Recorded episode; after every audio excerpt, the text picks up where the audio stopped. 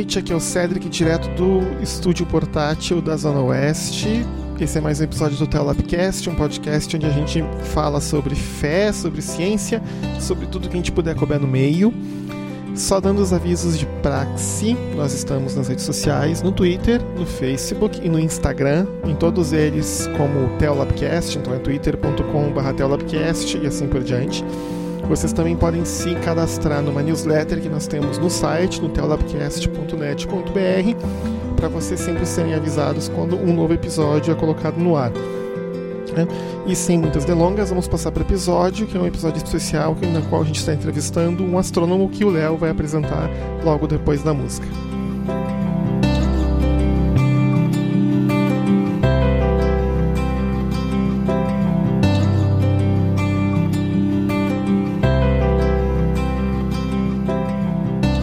A gente vai apresentar o nosso convidado. É um convidado muito especial. A gente vai ter uma conversa muito bacana aqui. Eu queria apresentar para vocês o Pedro Paulo Beaclini. Espero ter acertado a pronúncia do sobrenome. Ótimo! O, Pedro Paulo ele é doutor em astrofísica na USP, ele atua no instituto e uma das principais atuações dele tem sido no, no projeto é, LLAMA, eu não sei como se pronuncia, que é o Long Latinha. E fala em como, como se falaria em espanhol mesmo, lhama. Lhama, né? Como se fosse um animal. Proposital. É, é um trocadilho é proposital. É, que é o Long Latin America Minimetric Array. E a gente vai estar tá conversando um pouco sobre a trajetória profissional do, do, Pedro Paulo, sobre a pesquisa dele, sobre essa questão de radioastronomia. E a gente vai se aprofundar em vários temas e com certeza vai ser muito legal. Seja bem-vindo, Pedro. É um prazer estar conversando contigo.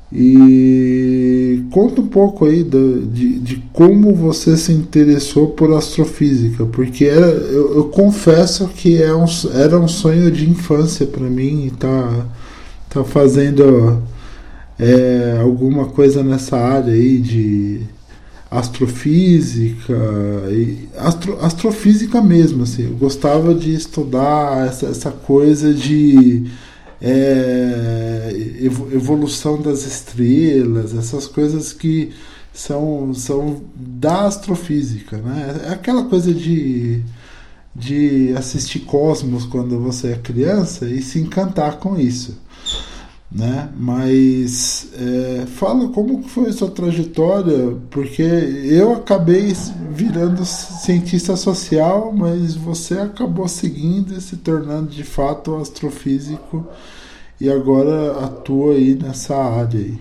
É, bom, boa noite, primeiramente, né? É, já, já começo pedindo desculpas pela interrupção aí, né? mas é, na apresentação, mas começou muito bem acertando o meu nome. É difícil, as pessoas não acertam o sobrenome de primeiro. E, e o nome do projeto é de, é de fato um trocadilho. Os astrônomos adoram isso. Quase todos os projetos astrônomos têm um trocadilho em alguma língua. E é de propósito mesmo. Então é para falar. Precisa falar L, L, A, M, A, que alguém no projeto que estiver ouvindo me chama atenção. É lhama, lhama. Os químicos orgânicos têm uma piada que diz assim que a gente demora um mês para descobrir um novo efeito, um novo composto e oito meses para bolar um acrônimo engraçado para dar o nome para ele depois, né? Por exemplo, tem um tem um professor lá na, na Rural que ele, quando ele estava na Austrália fazendo pós-doutorado, ele inventou um catalisador que era de molibdênio e aí então ele chamou de Mobral só que aí, ó, isso, isso era no início dos anos 80, né? E aí, quando o, o orientador dele na Austrália descobriu do que, que se tratava, ficou muito irritado com ele, né? Mas isso é uma, isso são outras histórias, né? Eu lembro é, uma coisa que eu, que eu adoro, assim, adoro assim. É, é, é justamente os nomes que os, que os astrônomos, principalmente os que trabalham no Atacama, eles dão pro, pros telescópios que eles, que eles instalam novos. Então, você tinha o Very Large Telescope, daí o sucessor dele é o Extremely Large Telescope. Então, assim, é, é, eu, eu, eu, acho assim, eu acho muito engraçado isso daí, bem legal. Tem duas piadas nesse sentido.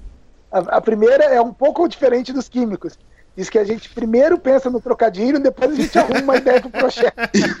É uma, é uma estratégia válida também. É.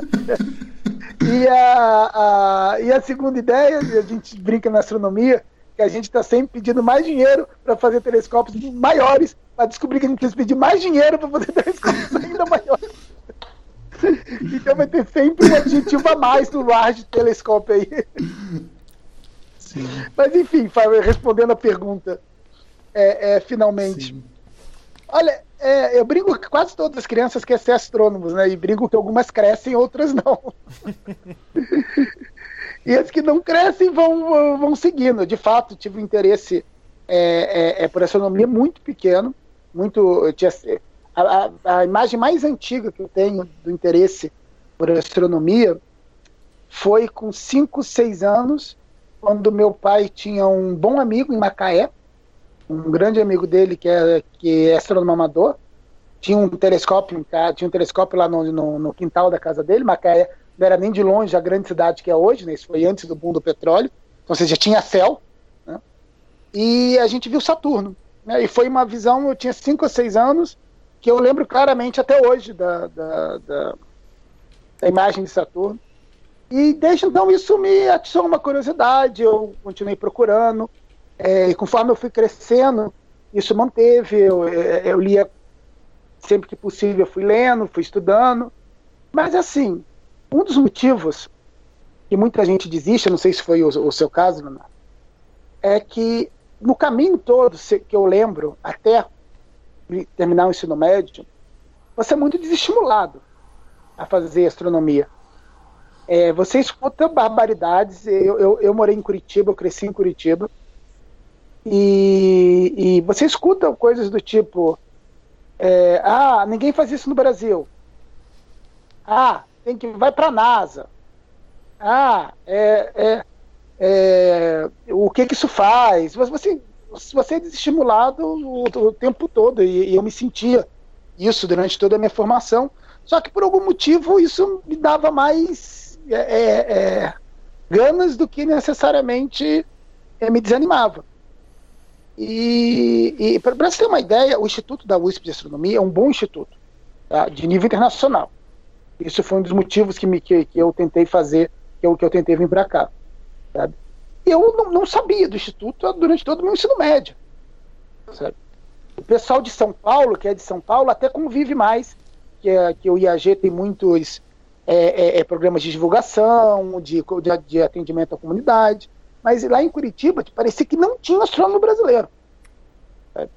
E do jeito que a própria imprensa trata, né, um astrônomo brasileiro, né, chamar a pessoa pela profissão, não pelo nome, né, parece que são cinco, seis aí no, no, no, no mundo. E me parecia um. Enfim, eu, eu achava que eu estava sozinho. Eu, sinceramente, minha, minha, minha relação com a astronomia até o ensino médio, até os 16, 17 anos, foi de que eu gostava muito e que eu era o único no país. Era algo mais ou menos assim. Eu não, não tinha amigos que tinham o mesmo interesse, sabe? Não, não, feira de profissão na, lá no sul, lá no Paraná, não tinha nada que remetesse a isso. E aí, com 17 anos, eu fui procurar.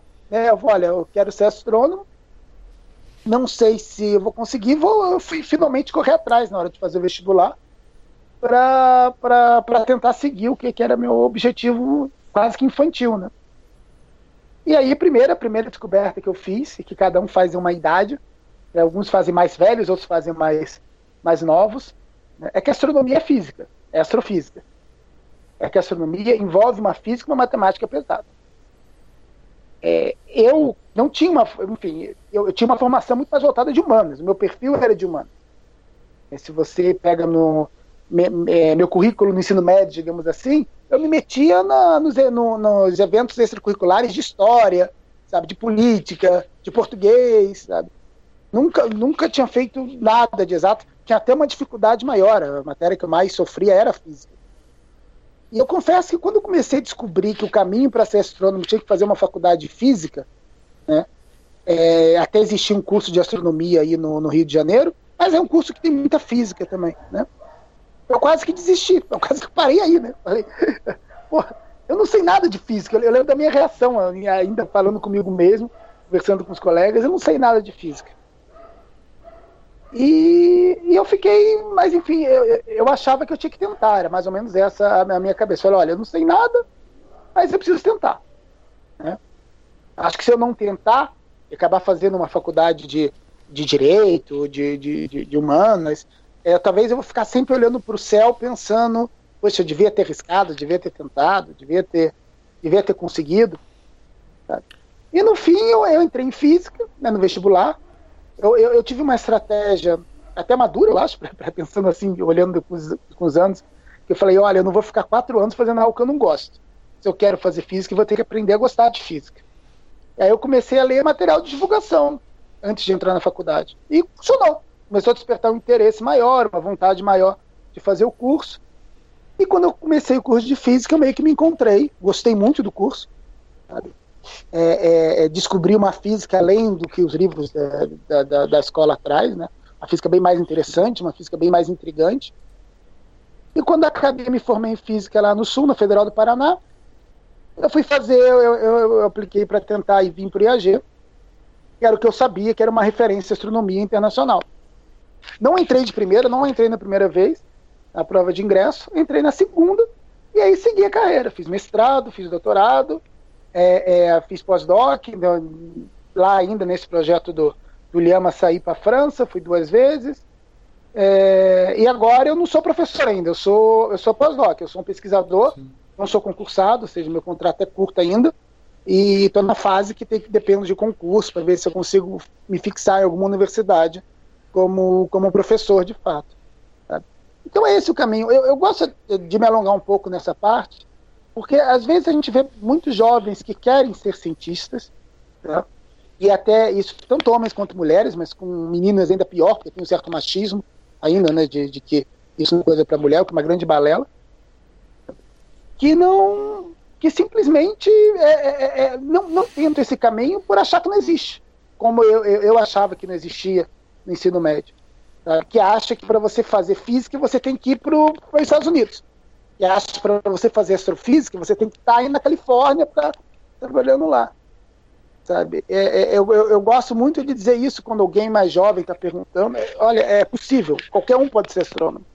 O Brasil tem pouquíssimos astrônomos, que não é. O Brasil tem ao todo 700 astrônomos na afiliados da SAB, sendo que esse número vai entre professores contratados e alunos de doutorado, ou seja, é um, é um, é range bem grande. E eu vejo muita gente com interesse que não vai, ou porque não sabe o caminho, ou por medo, ou porque a pressão familiar acha que, o, que a pessoa vai morrer de fome se, se vai fazer alguma coisa para a ciência.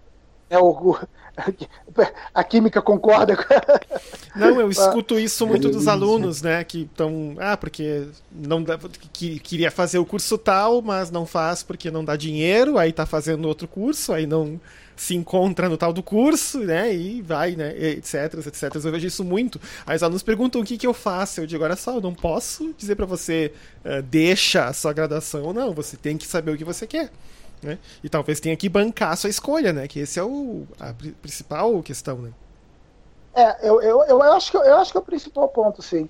É, e, e assim, é, a gente tenta, a, a, gente, mesmo dentro de uma visão, digamos, mais mercadológica de ganhar dinheiro, né, é, é, a gente, a, a, nossa sociedade trata com uma certa simplicidade. Né? Parece que você só tem cinco profissões: é advogado, médico, né? engenheiro geral, todas as engenharias não, não, uhum. não, não, não, não, tá lá e só. Né? Por algum motivo, psicologia e arquitetura ainda é muito falada. Porque até acho que a situação delas em termos de mercado também não é tão, tão é, é, é próspera assim. Né? Pelo menos os meus colegas que estão nessas áreas batalham muito para é, é, é, para ganhar seu pão, né? para ganhar seu dia a dia. Né? enfim, não, não querendo desmerecer os outros que não, que não batalham, mas mais no sentido de que a gente tem uma ilusão de que se você não sai desse, desse, desse caminho, as coisas vão ser muito mais difíceis na sua vida. E a gente praticamente esquece cientista da programação, cientista da computação, pessoal que programa. Sabe? E o físico, sabe, o, o, o pessoal da ciência em si, sabe muito bem mexer com data science, sabe? É, é, é, com programação em si. Então, assim, independente da, da, da, da, visão, mesmo que você tenha uma visão menos acadêmica, mais mercado de trabalho, sabe? É, é existe um caminho. Eu acho até, eu tenho até minhas ressalvas com o curso de graduação em astronomia nesse sentido. Eu acho que às vezes a graduação em astronomia, ela, ela, eu entendo a existência, os cursos como a USP tem é, é, é são bons, né? mas é, ela tem um problema que o, o, mercado não reconhece com o diploma de astrônomo, o cara consegue programar como, como um físico está programando, o mercado reconhece muito físico, sabe? É, o mercado não vê a astronomia como uma ciência computacional. Então, ou seja, é, é, é isso, isso que eu estou falando tem, tem meias verdades, ou seja, isso não, não, não, não vale de modo geral, mas para muitos cursos, como físico, química, isso vale. Você não necessariamente está entrando numa graduação e vai ser obrigada a, ter, a fazer sua carreira acadêmica. Você pode decidir depois. Agora, só acha um pouco cuidado realmente quando o curso é muito específico que aí você realmente tem que ter certeza que você quer academia desde os 18 anos, desde os 19 anos. Estou um pouco confuso, né? Mas acho que deu para entender a ideia, né? Não, Não sim. Uh, Pedro, o, a sua área então de, de, trabalho na pesquisa, a gente poderia classificar, se fosse botar dois balaios em cima da mesa, seria no grande balaio da pesquisa básica, né? Não no balaio exatamente da pesquisa Sim. aplicada, né? E é um, como tu é. falou, né? Um dos problemas da pesquisa básica é, digamos assim, uh, não, demonstrar a sua utilidade para a sociedade. Porque, essencialmente, uhum. para citar um grande político brasileiro, né, se não dá bilhão, né, como ele disse numa entrevista, mas isso aí dá bilhão, né? Então, se não dá bilhão, aparentemente as pessoas né, perguntam, mas para que, que isso vai servir? Né? Então, obviamente, você deve ser perguntado disso o tempo todo, mas né, eu vou fazer essa pergunta até porque provavelmente é uma pergunta que uma parte da nossa audiência vai fazer, né? É, que seria o seguinte: qual seria a grande ou as utilidades da, da astronomia? mesmo no contexto da pesquisa básica. Eu tenho uma, tem uma coisa que os astrônomos inventaram que eu uso o tempo inteiro, que é a ressonância magnética nuclear. Que eu uso ela para poder fazer análise instrumental, análise estrutural dos, dos, compostos que eu faço em laboratório. É, mas só que quando eu tento explicar para as pessoas o que é ressonância magnética nuclear, eu, eu bato em outro problema, né? Que é explicar como é que funciona o spin do núcleo de hidrogênio. Mas isso também, isso também já é outro assunto. Mas, mas como é que qual seria a sua resposta para essa pergunta, Pedro? É, a minha resposta padrão, eu, eu sempre faço uma, uma analogia com tijolo, com construção. A gente está trabalhando no tijolo. O cara, quando está fazendo um tijolo, não sabe se esse tijolo vai ser uma casa, um prédio, uma loja. Ele está fazendo um tijolo. Tá? A, a, pesquisa básica, ou a fundamental, né? pesquisa fundamental, pesquisa básica, ela é, o objetivo dela é, é produzir o conhecimento para que Existem pessoas que são até mais gabaritadas do que nós que fazemos ciência fundamental, consiga aplicar isso para a sociedade. Esse, esse é do ponto de vista né, de, um raciocínio um pouco mais de, de, de aplicação. Né? Existe uhum. um raciocínio mais filosófico que eu não desprezo, que eu acho bom também, e o conhecimento pelo conhecimento. A gente quer ter mais conhecimento, porque a gente vai ser uma sociedade melhor com mais conhecimento. Né? Então, essa é uma resposta de um ponto de vista mais complexo, envolvendo um pouco mais aplicação, a gente faz tijolo, a gente faz a base. Né? Eu não sei, sabe? Se, a pessoa me pergunta assim, que você está fazendo? Você serve para quê? Eu falo, eu não sei. Eu sei que se eu conhecendo isso, alguém vai saber o que fazer com isso. É uma ideia de como a, a, a, a agulha, agulha no palheiro, né? Talvez é, é, minha pesquisa acabe não sendo útil agora, não seja útil daqui a, a 10 anos, 15 anos, eu não sei, eu não posso garantir isso. Sabe? Mas essa é a graça. A gente tem que produzir o conhecimento. Se a gente não tiver conhecimento, não vai ter nada na sociedade, não vai ter evolução tecnológica. Eu, eu costumo dar um exemplo um pouco, um pouco melhor. As pessoas comuns, até por um pouco, é, é, não vou dizer comum, mas pessoal de fora da academia. Pessoal de fora da academia que não fez física, poucos ouviram falar em Maxwell. Maxwell foi um físico. Né? Talvez na época do Maxwell, né, é, devia estar se perguntando por que manter um maluco fazendo conta, né? Fazendo problemas, inventando problemas na sua cabeça, né? De, de material neutro, com capacitor, de corrente. Possivelmente ele deve ter sido indagado para que, para que de acho fazer isso? Para que de acho alguém perde tempo fazendo isso? Bom, o, as equações que o Maxwell achou deu origem a, a, toda a emissão rádio, que depois vai da televisão. Ele entendeu as ondas eletromagnéticas. Ele unificou o campo elétrico com o campo magnético. Né? E, e, e, logo depois das pesquisas do Maxwell, vai surgir o rádio. O rádio teve o, o, o, é, o, rádio é uma história engraçada que mostra bem, mostra bem esse exemplo. Porque teve a patente do italiano, do Marconi, me fugiu o nome dele. Guglielmo Marconi. É. Mas é, é, ela estava uma técnica. Essa foi a primeira patente. Surgiram, na mesma época, vários gente reivindicando uma comunicação entre sinais, inclusive no Brasil. Né? É, é, é, é, teve um padre que fez uma pesquisa que conseguiu meter um sinal de um lugar a outro usando radioastronomia.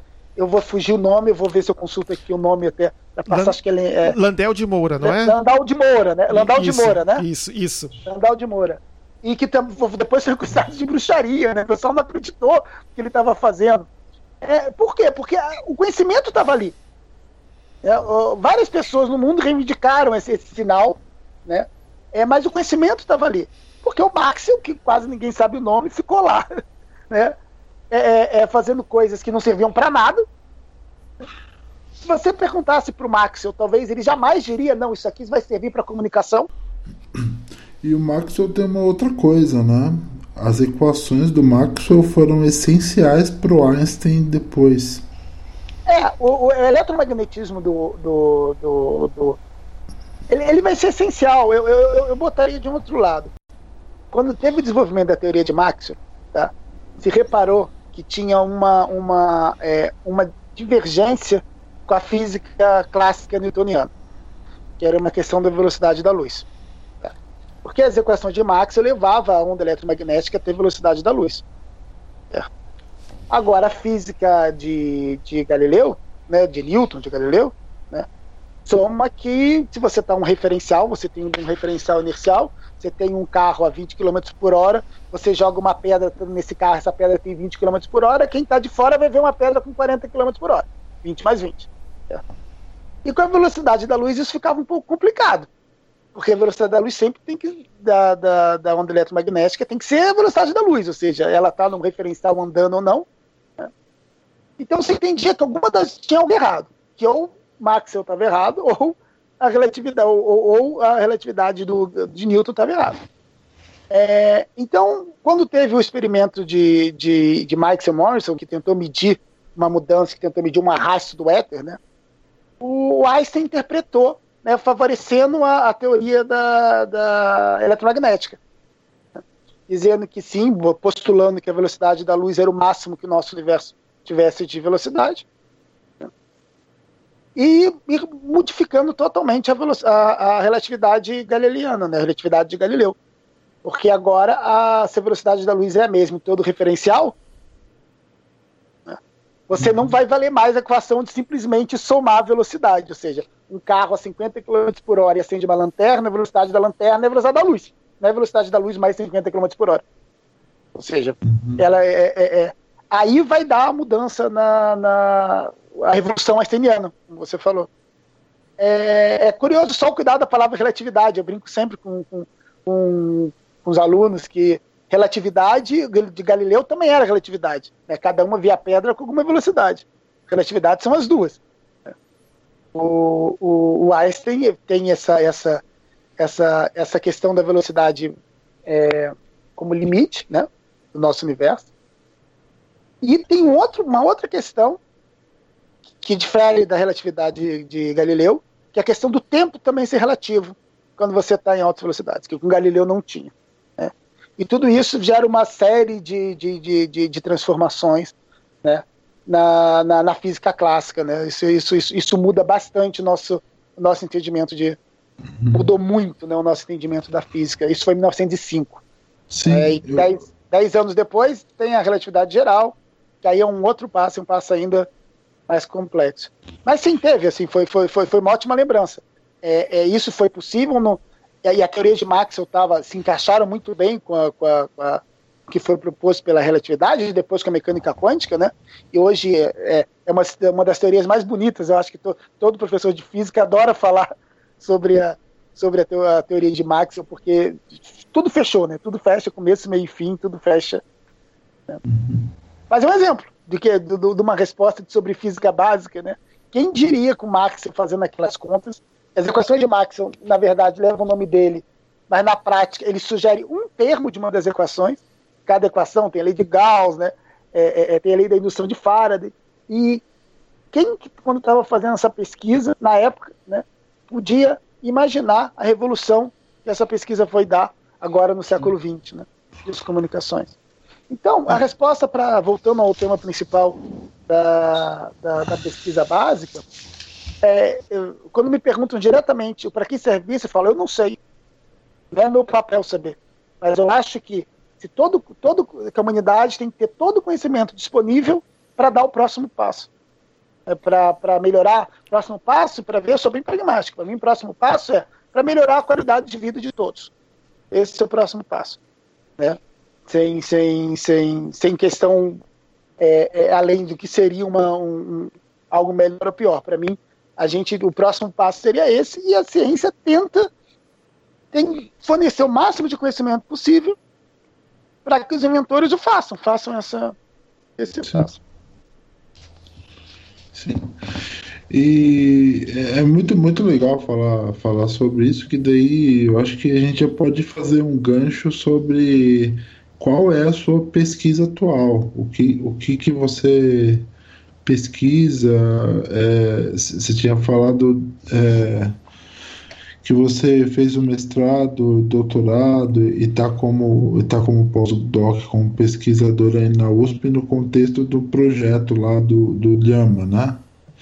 Então, nesse sentido, o que, que é o Lhama, qual, quais são os objetivos do, do projeto, é, é, bem, enfim, eu acho que dá, dá para detalhar mais essa questão. É. É, é, antes de falar do Lema, talvez precisa deixar claro para quem está nos ouvindo, né, é, é, do que seria a radioastronomia em si. Né? Porque quando a gente fala em astronomia, a visão clássica de todo mundo é um telescópio, né, que é porque você põe um olho, né, ou você tem um CCD, né, e você faz uma imagem. Né? E só que, enfim, a natureza é muito mais diversa do que nossos olhos podem ver. Existe muita radiação em diferentes comprimentos de onda, ou seja, é, tudo, tudo é onda eletromagnética. A luz é onda eletromagnética, infravermelho é onda eletromagnética, raio-x é onda eletromagnética. Tudo isso é, é, é, a mesma física. Né? E a radioastronomia, ou ondas de rádio, que é a mesma que a gente usa para se comunicar, é uma radiação eletromagnética. Então, o primeiro erro que, que vem na cabeça das pessoas é achar que a radioastronomia escuta alguma coisa. Isso não, a gente não escuta nada.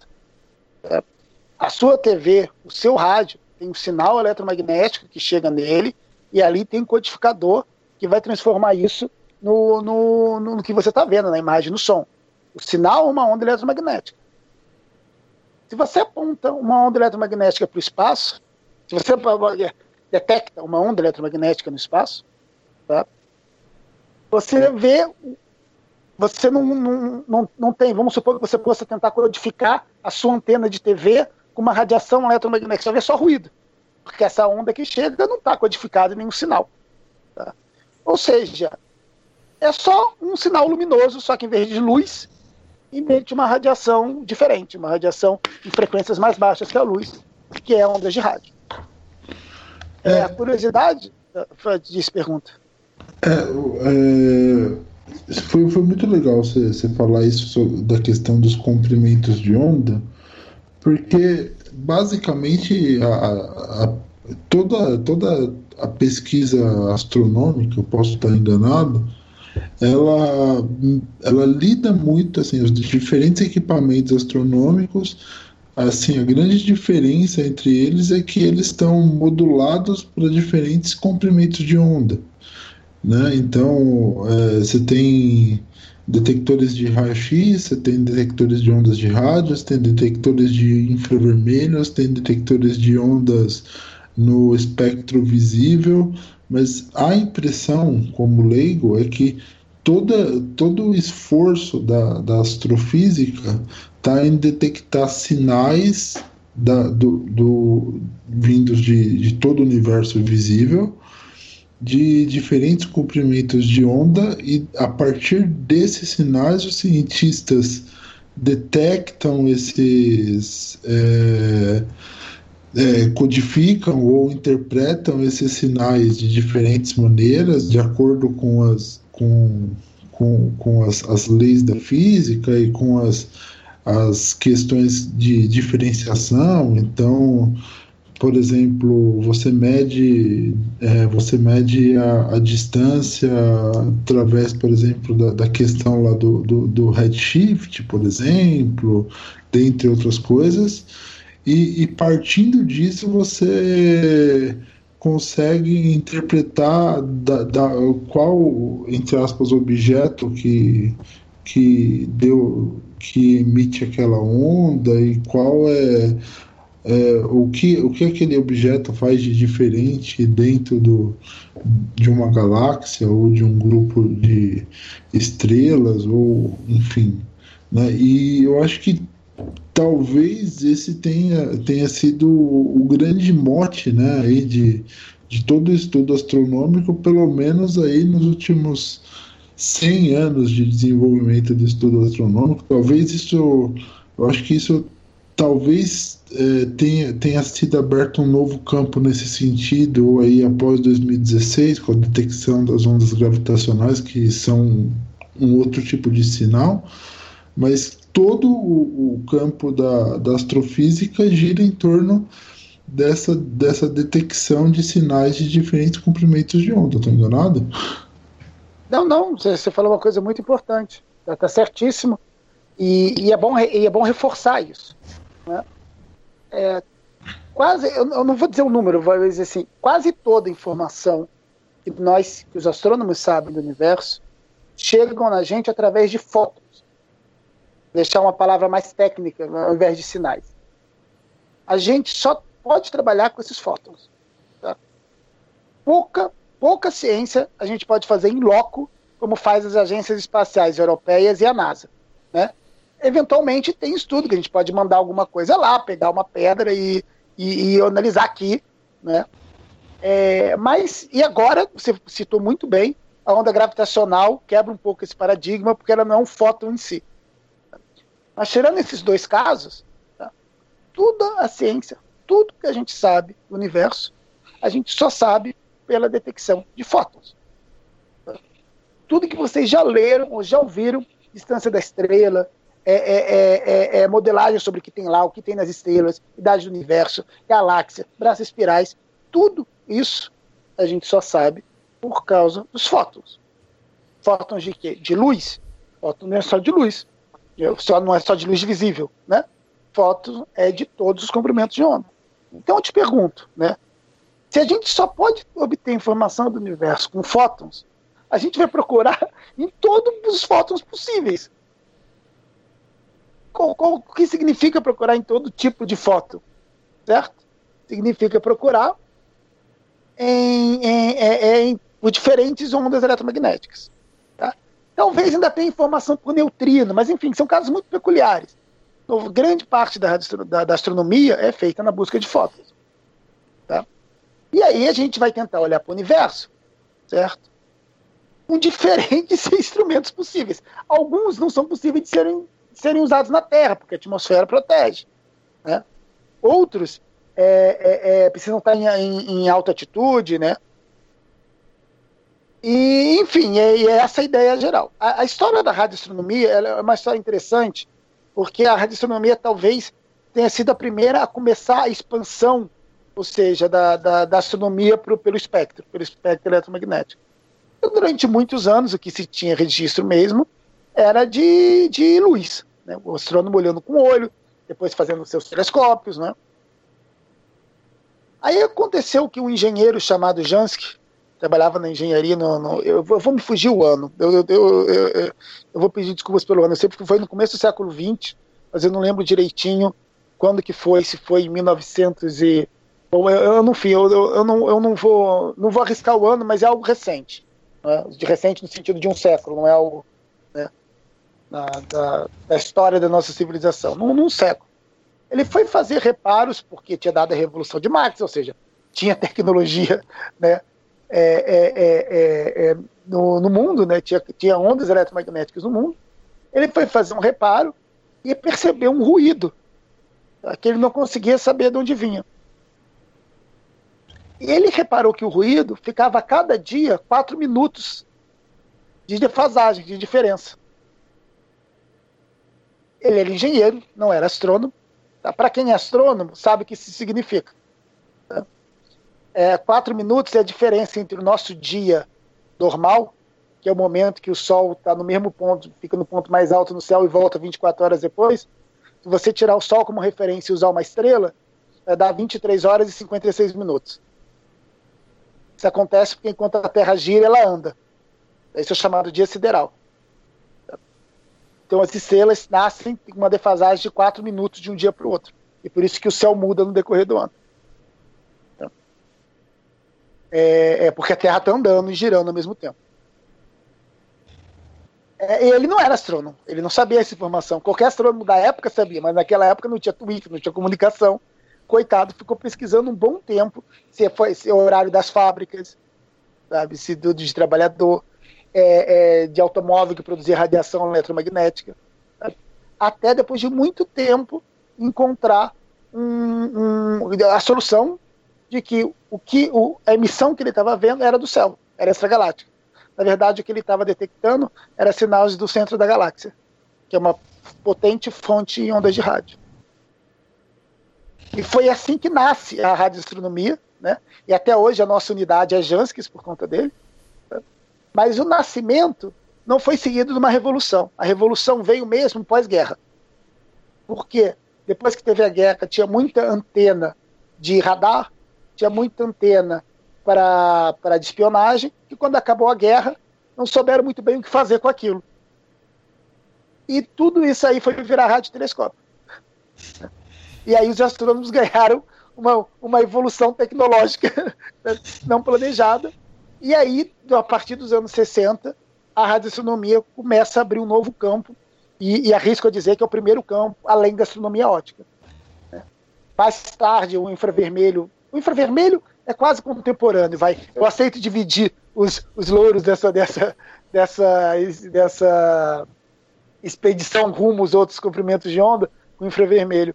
Mas aí mais nos anos 90, que vai ter mais raio-x, 80, 90. Né?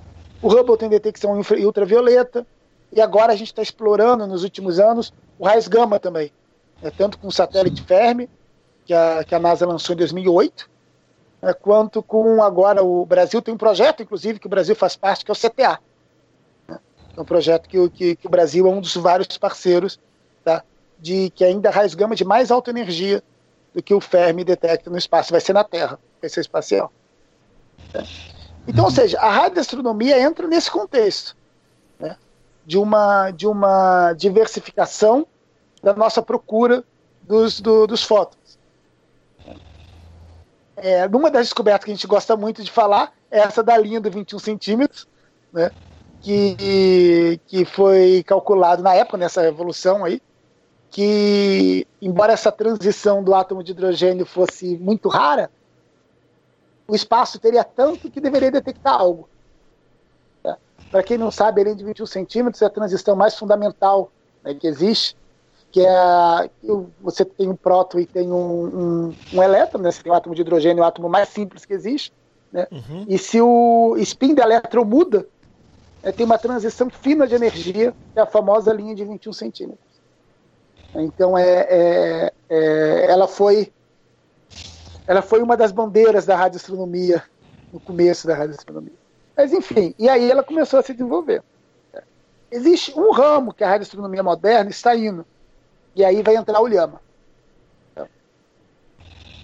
até os anos 80, 85, né, vamos lá, durante o século XX, se desenvolveu muito bem o que a gente chama de radioastronomia centimétrica.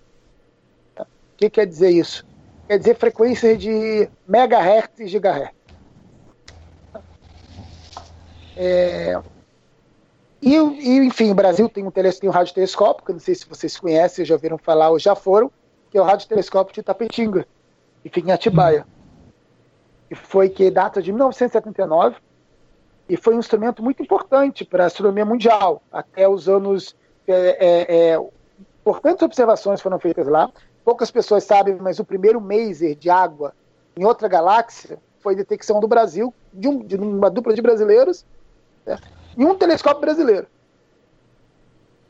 Que está visita, qualquer um pode visitar lá em Atibaia quando quiser, certo? Mas enfim, aquilo que eu falei do começo, a gente fica numa redoma como se é, o Brasil nunca fizesse ciência e a gente não fosse capaz de, de, de obter resultado, né?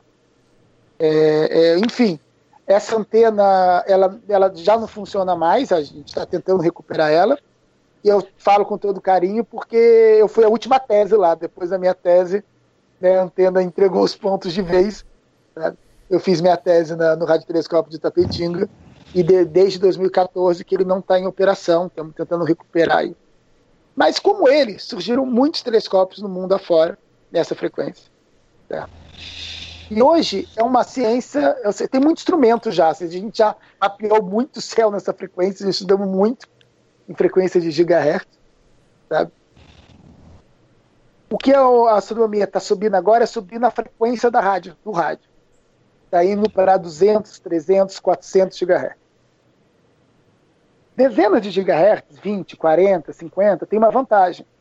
Não precisa estar com a antena lá no alto da montanha, porque a atmosfera é transparente. Por isso que a gente tem uma antena aqui em Atibaia. É. Mas quando você vai para um rádio, para ondas de rádio maiores, centenas de gigahertz, você tem que estar já no Atacama ou numa montanha muito alta. E agora a fronteira da astronomia da, da, na, na, nessa região do espectro é essa disputa entre, entre o mais longe do infravermelho possível e mais alto do rádio possível. Essa, essa faixa do espectro que ainda não foi muito bem explorada. Os astrônomos chamam isso ultimamente de região submilimétrica, para ninguém disputar se é radioastronomia ou se é infravermelho. Mas no imaginário, a radioastronomia está ganhando pelo fato de se observar como antena também quanto infravermelho usa mais no CCD. Então, como é, a observação submilimétrica é feita com antena, né, acaba que a radioastronomia está englobando essa área também. Isso diz muito do projeto Lhama. Né? É, em 2011 foi inaugurado o ALMA, né, que é um interferômetro fantástico. Né? E ah, tem esse detalhe ainda. Estou é, tentando resumir a história da radioastronomia, que é muito complexa. Né? Mas nos anos 80 também começaram a ter as primeiras as primeiras observações interferométricas. O que, que, que, que significa isso? Significa que você pode misturar sinal de antena de maneira a aumentar a sua resolução. Então, você observa com duas antenas numa distância tal, equivale ao poder de resolução de um, de, um, de, um, de um telescópio do tamanho da distância entre as antenas.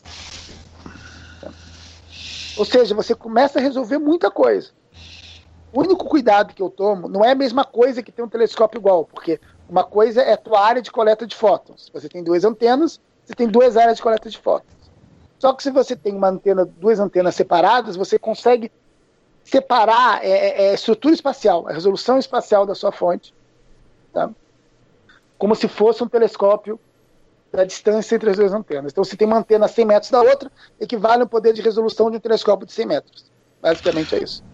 Ah, então é, é, é, isso que o pessoal fala de que um tempo atrás eles é, parece que tinham um projeto de fazer um telescópio como se fosse um telescópio do tamanho da Terra, mais ou menos. É, é tem, tem, esse projeto ainda. É velho, sim, é interferometria, exatamente. Hum. Exatamente, exatamente, é isso aí. E esse projeto deve dar um Nobel se eles conseguirem o que eles querem. Legal. É porque é, é, a ideia eles conseguirem resolver a região mais interna do buraco negro no centro da galáxia. Isso uhum. confirmaria mais uma das previsões da relatividade geral, né? e daria o Nobel fatalmente para os líderes do, do, dos projetos. Sabe? E eu quero falar isso porque o Lema tem esse papel também. Sabe? O Lema tem vários objetivos para a ciência brasileira, certo? É, é, porque, enfim, muito do que se, muito da emissão em centenas de gigahertz não se sabe, ou seja, o Lema é um dos poucos que vai, que tá indo, que vai a frequências muito altas. Tá? O Lema vai observar até 600 GHz, que é a frequência que o ALMA observa. Tá? É, e, e, mais legal, o Lema está muito perto do ALMA. E para você fazer esse projeto de transformar toda a Terra num telescópio espalhando várias antenas, é muito importante que a seu melhor posto, o melhor posto vai ser o ALMA, esteja muito bem calibrado. Tá? Para falar de um jeito simplista, tem que ter com a fase muito bem, muito bem conhecida, de uma maneira mais técnica. Então você precisa de telescópios altos e próximos dele. Já tem um, que é o Apex, que é europeu. O Lhama seria o segundo. Uhum. Isso, o Lhama está. Assim, e não, e não é só papo, é, é, é, a gente já tem um projeto de colaboração com os holandeses, que é financiado pela FAPESP, que é a Agência de Fomento do Estado de São Paulo, e pela NWO, é o CNPq holandês, ou seja, um projeto em parceria, tá? com um grupo de Naimer, que é quem está liderando a parte europeia desse projeto, para que assim que o Lhama entre em operação, o Lhama ainda está em processo de instalação, integre essa rede. Então, ou seja, o nosso projeto tem uma, uma, uma, uma importância, é, é, a FAPESP sabe disso, então é um projeto que ela faz questão de que a gente esteja integrado nessa rede de interferometria. Né? Mas não é só isso, né? O Lema tem tempo nosso do que a gente vai observar. Mas durante duas semanas no ano a gente integraria essa rede que, que vai ser o que é o telescópio tamanho da Terra. Então é uma coisa muito legal, porque eles precisam da gente, ou seja, um telescópio perto do ALMA, no alto, sabe? Precisariam de um segundo, só tem o Apex. Né? E para a gente é muito bom também integrar essa, essa, essa, essa rede. Sabe? É muito bom porque eles estão interessados, então eles estão ajudando. Então, por exemplo, tem um contratado holandês que está ajudando muito na parte de software. Foi contratado lá da Universidade de Nijmegen. Está junto da gente é, é, é, ajudando no software de controle da antena. Então, ou seja, é, é um projeto de ponta para a ciência brasileira e que a gente está integrado com colaboração. Sabe? Apesar dos problemas que vocês sabem que, que tem em fazer ciência na América Latina, é, é, que vão desde partes mais burocráticas, por exemplo, a antena está atrasada porque demorou para ser uma licitação para fazer a fundação da antena. Né? Na Argentina, isso não tem nada a ver com a gente. Mas isso acontece, assim é, a gente tem que lutar. É, os europeus também têm seus problemas, a gente também pensa que tudo lá sai mais fácil, mas também não é, não é assim. É normal projetos atrasarem no mundo todo, sabe? E, e o Ilhama está passando, passa por atrasos normais de grandes projetos e vai sair. Né? O que eu falo, independente do atraso, vai sair. E eu espero que a gente consiga participar da observação do, do, do centro da galáxia. Eu, eu, eu acho que vai, eles observaram de novo, né? Eu estava brincando dizendo que, poxa, tomara que eles não peguem antes da gente entrar. Mas eu acho até difícil, porque é, é, é, a, gente, a, a, gente é um ponto muito importante. Né? No nosso ponto, a gente vai ajudar muito o, o poder de resolução do, do, do sistema. Então, eu acho que a gente pode ser uma antena decisiva, aí, apesar de terem muitas antenas, mas pela nossa posição perto do alma e pela nossa altura, acho que vai ser uma antena decisiva aí para ajudar a humanidade a encontrar uma evidência bem direta de um buraco negro, né? Sim. Pedro, uma pergunta. Uh, aqui, eu, eu, como eu falei antes, né? Minha área de especialidade é a química, não é tanto a parte da física. A pergunta seria a seguinte: uh, o que a gente observa visivelmente, que é a emissão de luz vindo das reações químicas ocorrendo nas estrelas, também é o fenômeno que está gerando essas outras uh, radiações eletromagnéticas ou são outros fenômenos que geram essas frequências de centenas de, de gigahertz? Olha, muito boa pergunta. É, primeiro, uma, uma, uma, uma, uma, uma pequena correção na sua fala, que eu não sei se, se reações químicas é exatamente o que a gente pode descrever para gerar esses postos, embora haja também. Tá? Primeiro, por exemplo, as estrelas é uma emissão térmica né? é um contínuo, né? para uma palavra mais técnica. Né? Não é transição de reação atômica, é realmente um plasma quente que está emitindo. Tá? Mas existem, sim, algumas transições é, é, atômicas, certo? E uma área que agora vai te interessar, tenho certeza, que o Lhama vai ser muito importante, que a radioastronomia está descobrindo, dessa, dessa região submilimétrica agora, com centenas de gigahertz, é uma área chamada de astroquímica. Por que essa área de astroquímica? Bom, se esperava-se até durante foi era o paradigma da astronomia que no universo como era muito rarefeito ou muito quente, ou você está na estrela densa muito quente, ou você está no ambiente rarefeito, você não tinha moléculas, você só tinha átomos simples, né? hidrogênio, hélio, mas que você não não não ia ter espaço para reações. Acontece que nos últimos 10, 12 anos para cá, né, a gente começou a encontrar moléculas cada vez mais complexas. E como é que a gente encontra essas moléculas? Na radioastronomia, astronomia submilimétrica. E como? Essas moléculas que têm muitos átomos, né, elas têm diferentes modos de vibrações. E cada modo de vibração pula um pouquinho a energia dela. Vocês devem lembrar da escola. Sempre que um elétron muda uma energia, emite um fóton, né? Se você pensar que a molécula é o mesmo processo, se ela muda um pouquinho de energia porque vibrou de um jeito diferente, ela emite um fóton de uma energia bem baixa. Energia bem baixa é o quê? Rádio. Então, é, é, é, astroquímica, a detecção dessas moléculas são feitas nessa frequência de centenas, na transição do infravermelho para o rádio. Tá? Algumas dessas são feitas com, com observatórios infravermelhos, com CCBs e, e espectrais, Outras delas são feitas já com alma e a gente espera com lhama em pouco tempo, certo? na região submilimétrica, em centenas, 300 GHz, 600 GHz. Tá? Então, a resposta à sua pergunta é sim. Na verdade, a, a, se a gente parar para pensar no ótico, tá?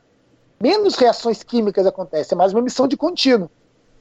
As reações rotacionais vibracionais, da ionização, da, de, de, de, vibração de molécula, tá? acontece mais na região submilimétrica.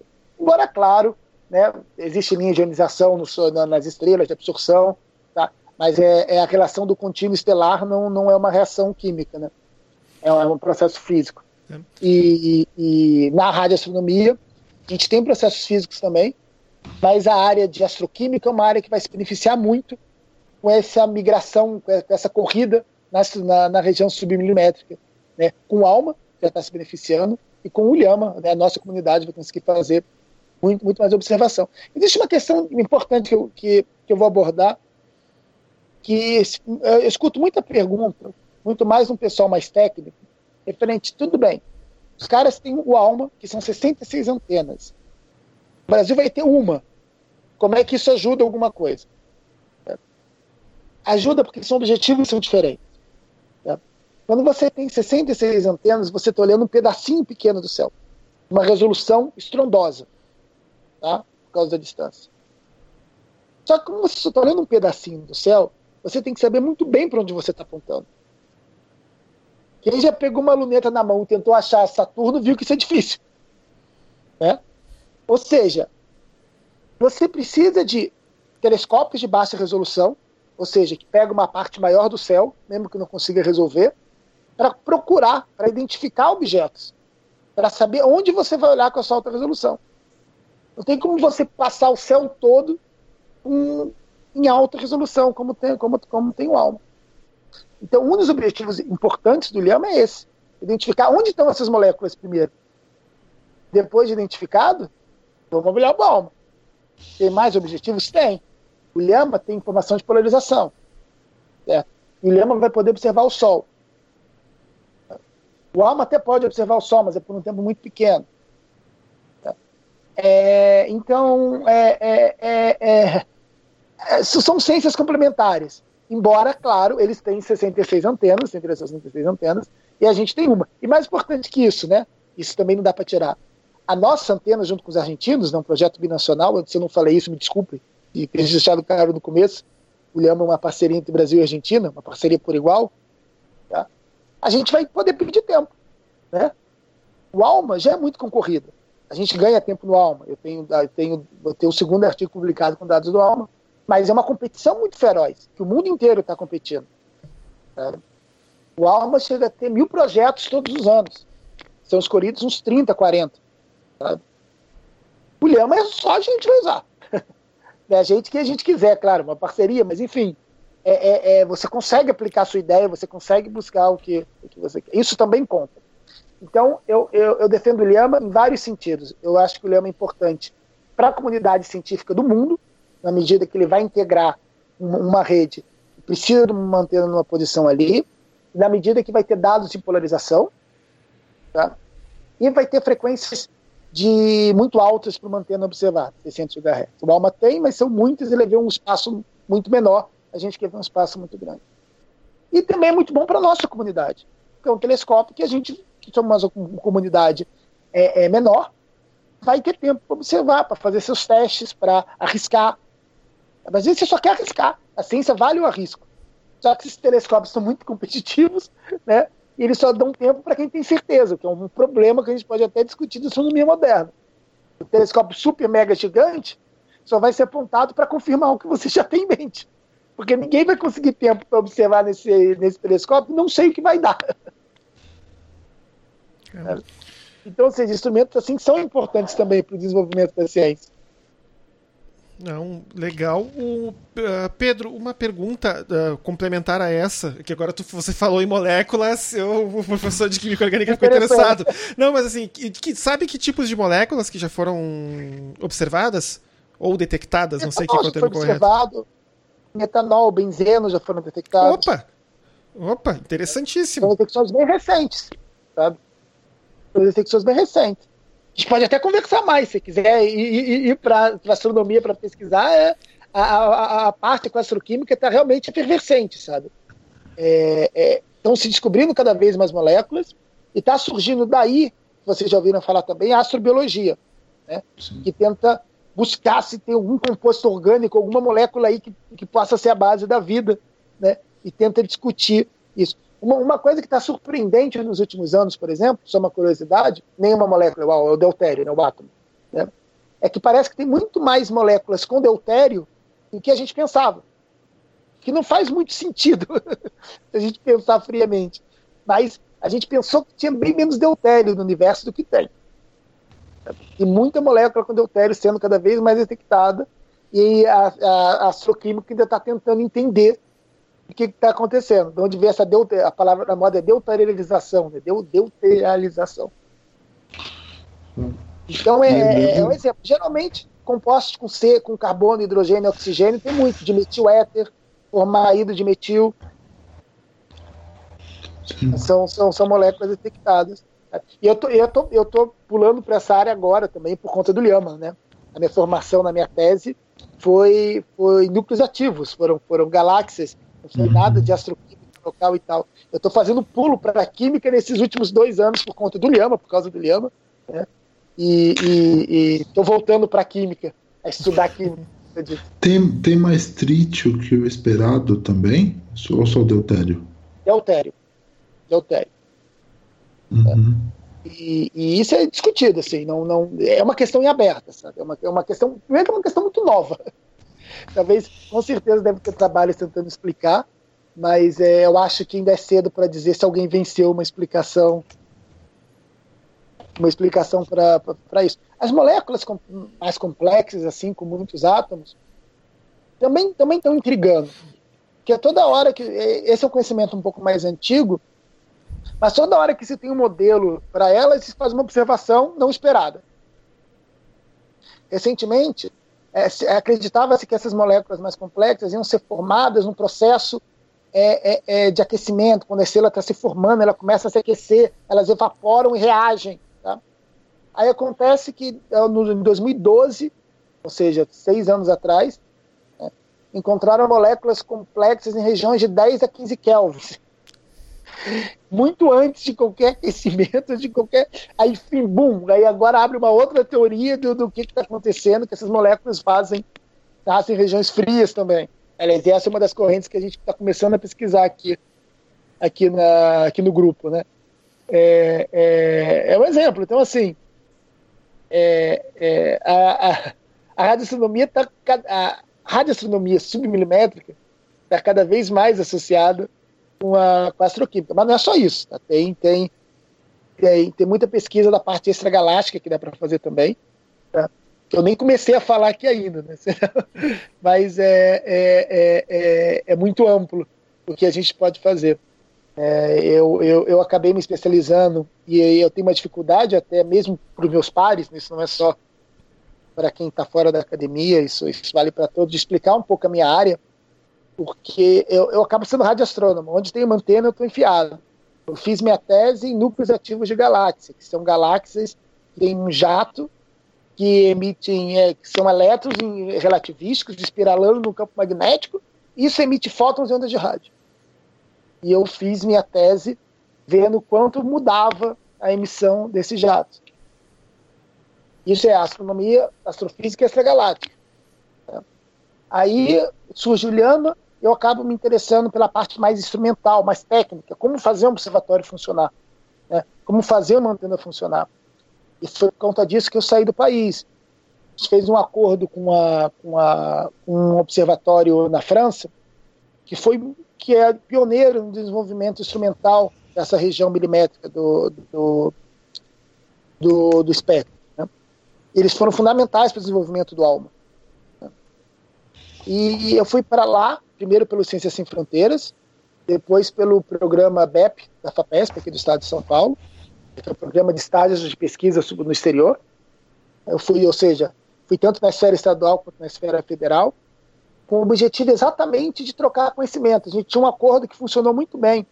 E foi o seguinte: olha, vocês precisam de, de, de material humano, isso é um problema no mundo todo, não é só aqui. Eles precisam de gente para levar o observatório para frente.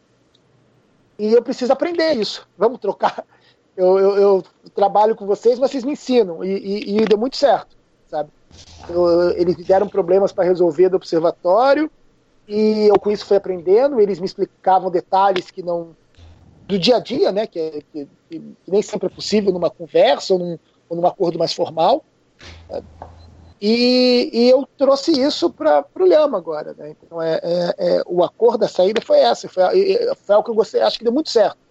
Acho que é uma fórmula que, que deu muito certo. Essa, então, eu fui para essa parte mais técnica, é, ou seja, por outro lado, foi um tempo que eu fiquei sem produzir artigo científico. Esse é um outro ponto.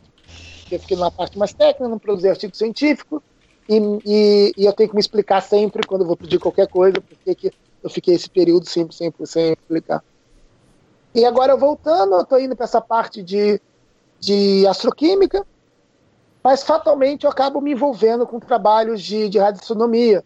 Um pesquisador recentemente observou tempo no ALMA, brasileiro, Marcos Dias, que obteve uma observação de uma nova, trabalhava junto com a professora Zulema Abraham, e ele estava com dificuldade para tratar os dados mais é, de rádio, né? E aí eu acabo entrando e acabo me envolvendo também numa parte nova para mim, né? Literalmente nova, né? É, é, então eu costumo dizer que eu sou radioastrônomo e isso me faz sambar um pouco entre as diferentes áreas da, da astronomia. Eu tenho gostado disso e quando me, me, me, me perguntam se falta foco, eu digo ao contrário. Exatamente, meu foco é a radioastronomia. Então, se, se a gente tem alguma ciência para fazer envolvendo uma antena, vocês me chamem, me, me botam, a gente conversa. e, e aí entro numa área nova. Então eu estou eu, eu bem eclético, embora a minha formação de tese, de pós-graduação, seja no, né, nos núcleos ativos de galáxia, né, que são as galáxias que têm um jato em ondas de rádio. Né. Mas enfim, então por isso que eu tenho uma dificuldade de, de concisão, de dizer qual é a sua área de pesquisa. Ixi, é, é papo para muito tempo com a minha área. É, é, Pedro, eu acho que é, uma, uma, assim é, hoje hoje se você pudesse selecionar uma grande questão da da radioastronomia ou assim você fez um resumo histórico fantástico até aqui mas é, hoje talvez é, a grande a, além desse, desse telescópio do tamanho da Terra, né, que, que a gente pode que a gente pode falar que vai apontar para o centro da galáxia, detectar ou tentar detectar com, com maior precisão lá o, o, o buraco negro do, do, centro da Via Láctea. Qual que é a grande questão que, que você vê assim, e além dessa questão de, de você criar novos campos, né, que é a questão da, da astroquímica que, que você explicou bem, qual que talvez seja no, no mundo, assim, entre, entre a comunidade dos radioastrônomos que, que internacional, qual que talvez seja a grande questão do, da radioastronomia hoje? Uhum. É algo chamado Fast Radio Burst. Se você botar um Google nisso, você vai ver como isso gera especulação. É um sinal de rádio tá, que aparece aleatoriamente em diferentes direções do universo. Tá? Tem um atraso em diferentes comprimentos de onda, então é um pico que aparece numa frequência em rádio, aparece em outras frequências com atraso. Não sei detalhes, pode dizer, mas é. Não sei se aparece primeiro em megahertz, depois vai para gigahertz, ou se é o contrário, não, não, é, não, não, não, não, não, não tem essa informação aqui de cabeça. Tá? Mas é, é, ela gera extremamente. Ninguém sabe de onde isso veio. Claro que já foi especulado se era vida, se poderia ser, porque ela, ela surge aleatoriamente. Que tipo de sinal isso poderia ser? E esse é um, é, é, é é, é, um, é, um novo, é um novo filão, assim, é um novo, é um novo ponto de, de, de, de interesse, né? Enfim, sempre que a gente tem um problema enigmático, a gente fica. A ciência fica parada, vai que daí sai alguma revolução científica, né? Mas é, é, esse é um ponto interessante. E é um ponto de, de, de observação bem complexo. Se você perguntar, eu não sei como fazer isso com o Lhama, por exemplo porque são pontos aleatórios, eles, eles, eles, você não tem uma previsão de quando eles acontecem. Sabe? Eu, é, é no começo, a primeira vez que foi detectado, se misturou muito com falsas detecções, falsas detecções, digo, de microondas. Às vezes o observatório tem o microondas, as pessoas abrem o microondas e gerava esses picos. É, mas isso já, já, já se sabe quais são os, os falsos detecções e quais são as detecções que realmente são do espaço mesmo. E geralmente o que dá o caráter mais certo é esse atraso. Porque esse atraso que vem nas diferentes frequências é consequência da onda de rádio se propagando no meio, que é o meio interestelar. Então ela, ela age diferente para frequências diferentes, então a emissão é um pouco atrasada, se você observa diferentes frequências. Então isso é um sinal meio indubitável de que vem do espaço. Mas o que é exatamente, por quê, como, prever, é uma, é uma questão aberta. Isso é bem recente também. Né? Mas, é, enfim, é um caso, mas eu também acho é, é esse negócio de moléculas complexas e regiões frias. certo? E, e, e, e, claro, e a questão do buraco negro no centro da galáxia, que é, é, é bom porque desperta a, a, curiosidade da população, né? E aí você me perguntou como explicar para as pessoas o que, que a gente faz. Eu acho que a gente tem que aproveitar esses pontos de fascínio que o Carl Sagan fazia muito bem, né? para mostrar qual a importância, evitar que a pessoa está fascinada. E a astronomia, naturalmente, é fascinante. Né? Você falou, Leonardo, as pessoas se, se fascinam e, e, não vão. É, é, é, não vão porque às vezes não são estimuladas tanto a estudar, mesmo como profissão, mas como a procurar mais, simplesmente de, de, de curiosidade, ou de saber onde está a informação, ou de saber que você pode ir na, na USP e tem uma, uma vez por mês uma palestra de astronomia para todos, que qualquer um pode entrar e assistir. É, é, a, a, USP tem muitas atividades para a população, tem algo chamado astronomia para terceira idade. Durante a semana, o pessoal que já está aposentado. A astronomia ela é fascinante. Ela, ela, ela desperta esse interesse é, é, é, é naturalmente nessas questões. A gente, a gente, a academia, tem que aproveitar esse, esse, esse, esses interesses para mostrar a importância, para mostrar o, o, como é legal fazer, fazer o tijolo, né? Quando a gente conversou no começo da hipótese de fazer tijolo, é da, da, da física, né? E astronomia, astrofísica dentro da física, cara, o, o espaço é um, é um laboratório que a gente não consegue reproduzir na Terra. A gente não consegue pôr. É muito complicado. A gente precisa de um acelerador de partículas para pôr elétrons em velocidades relativísticas. Lá no espaço, lá tem os núcleos ativos lá que observam um tempão estão nessas condições que pode fornecer alguma, alguma coisa nova, alguma informação nova. Uhum. A astronomia é um laboratório fantástico. Né? Sim.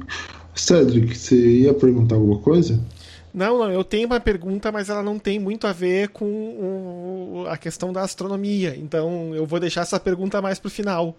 Uh, ah, eu, que, eu, eu tenho uma pergunta que eu acho que o, o, o, Pedro ele falou sobre, sobre a questão da confusão desses flash radio bursts aí com, com sinais vindos da Terra, né? Que muitas vezes o sinal o sinal era era vindo de microondas ou de outras fontes aqui na Terra. Isso me, me, me dá um mote para eu perguntar o que talvez tenha sido um dos grandes feitos da, da, rádio, da história da radioastronomia e talvez do, um dos feitos inaugurais da radioastronomia. Se, se, se, o, é, se o professor Pedro me, se eu estiver enganado, ele pode me corrigir que foi a, a detecção da radiação cósmica de fundo em microondas, que, que é que foi justamente no, no mote né, dessa história dos radiotelescópios depois da Segunda Guerra que houve essa detecção aí de que é, a temperatura do em kelvins do universo ela é, um, ela é um pouco maior, ela não ela não tende exatamente ao zero absoluto, se não me engano, é coisa de hoje entre 2 e 3 graus acima do zero absoluto. 2 ponto 2.7, 2.73, se eu também não me engano. isso. E, e, e, isso daí, tudo bem que hoje a gente tem gente que, a despeito de todas as evidências científicas, acredita em terra plana. Mas isso daí é, é um. Assim, a radiação cósmica de fundo em microondas, ela, ela, ela é usada desde quando ela foi descoberta. E se não me engano, ela rendeu Nobel também, eu não, não tô lembrado. Ela rendeu Nobel. Rendeu, né? rendeu sim, rendeu sim. Uhum. Rendeu mais ela de um é... Nobel, se não me engano. Sim, sim. Ela, ela é usada como uma, da, uma das grandes evidências do, do Big Bang enquanto evento inaugural do universo e e a gente tem até aqueles mapas que são divulgados periodicamente. É, teve um bem famoso divulgado nos anos 90 que fala ah, como que era o universo quando ele tinha 380 mil anos de idade, que eram os pontos verdes, azuis e vermelhos. Não, é, que depois não... teve uma melhorada que foi o WMAP, e agora teve o Planck, que fragmentou ainda mais a informação. Isso mesmo, foram três, três telescópios, radiotelescópios espaciais que mediram Sim. cada vez com mais precisão a variação da radiação cósmica de fundo. Então, mas eu ia perguntar como, como que, que, assim, como que funcionam essas medições assim da, da, da radiação cósmica de fundo e, e, e, e, inclusive dessas pequenas variações que existem é. É, entre os, as medições. Nada, é uma pergunta muito boa. E não é fácil responder. É uma pergunta muito boa. E para ser bem sincero, acho que se você tivesse feito para mim há uns dois anos, eu não saberia se responder com um, um, detalhe que vou te responder agora. Ou seja, é uma coisa que eu, que eu, que eu ainda aprendo de como foi feita a detecção. Por ironia, é uma das áreas da radioastronomia que eu menos tenho contato. Se pegar tudo de rádio, eu realmente é que eu nunca fiz, nunca trabalhei. Nunca observei. Né? Mas eu sei um pouco, sim, de como, de como essa detecção é feita. Tá? Ela é complexa porque ela envolve uma física complexa, que é um conceito chamado de corpo negro. Tá? O que, que seria um corpo negro? Né? Corpo negro seria uma, um observador ideal, um, a, a, um objeto, vamos imaginar um cubinho. Todas as suas superfícies absorvem é, é, é, é completamente a radiação Aí você faz um buraco nesse, nesse furinho, nesse, nesse cubo preto. Uma, uma, analogia bem prática. Um buraco de carvão na churrasqueira ali. Você pega o carvão ali, a, a, abre um buraquinho ali no meio. Tá? Esse buraco emite um espectro de radiação, ou seja, por incrível que pareça, já é surpreendente. Pô, o cara absorve tudo e emite radiação, mas sim, né, se você deixar a radiação escapar por um buraquinho só, de maneira esse buraco ser desprezível em qualquer absorção, tá? Sai fótons dali. E esses fótons têm um padrão espectral. O que, é que significa isso? Sai fótons de diferentes frequências. Tá? A gente já discutiu aqui que, que, a, que a radiação eletromagnética tem diferentes frequências. E cada uma delas uma intensidade bem específica, que forma uma curva, quando você faz um gráfico de intensidade por frequência, muito, muito característico. Tá? E essa curva depende da temperatura desse seu corpo negro. Enfim, você tem que saber esse conceito para conseguir medir a radiação cósmica de fundo. Então, como é que você mede isso? Como essa curva é uma curva bem característica e única, tá? você manda primeiro, você quer medir, é muito sensível. Vocês estão me vendo que aqui deu pausada aqui, ó. Tudo tranquilo. Tá? Primeiro, uma, é uma, é uma, é uma, uma radiação muito. É, é uma medida muito sensível, por isso que ela é feita do espaço, porque aqui a gente tem muita contaminação. Tá? Então você vai observar um ponto no espaço em diferentes radiofrequências, de escala de megahertz até poucos gigahertz. E aí você vai ver se esse fluxo se ajusta a um corpo negro. E por incrível que pareça, por qualquer ponto no espaço que você observa nessas frequências, você tem um corpo negro. Tá? E quando você calcula, e, e o mais legal, isso faltou eu dizer, essa forma dessa curva depende diretamente da temperatura. Você pode fazer essa experiência na Terra, para confirmar com carvão e com o que você tiver. Tá? E a partir da forma dessa curva, você vê que para onde você aponta, tá, tem uma temperatura no fundo de 2,7 graus Kelvin. Tá? Só que a gente não ficou satisfeito com isso, a gente quis saber a, a, a, as anisotropias, né, as diferenças, o quanto difere de 2,7.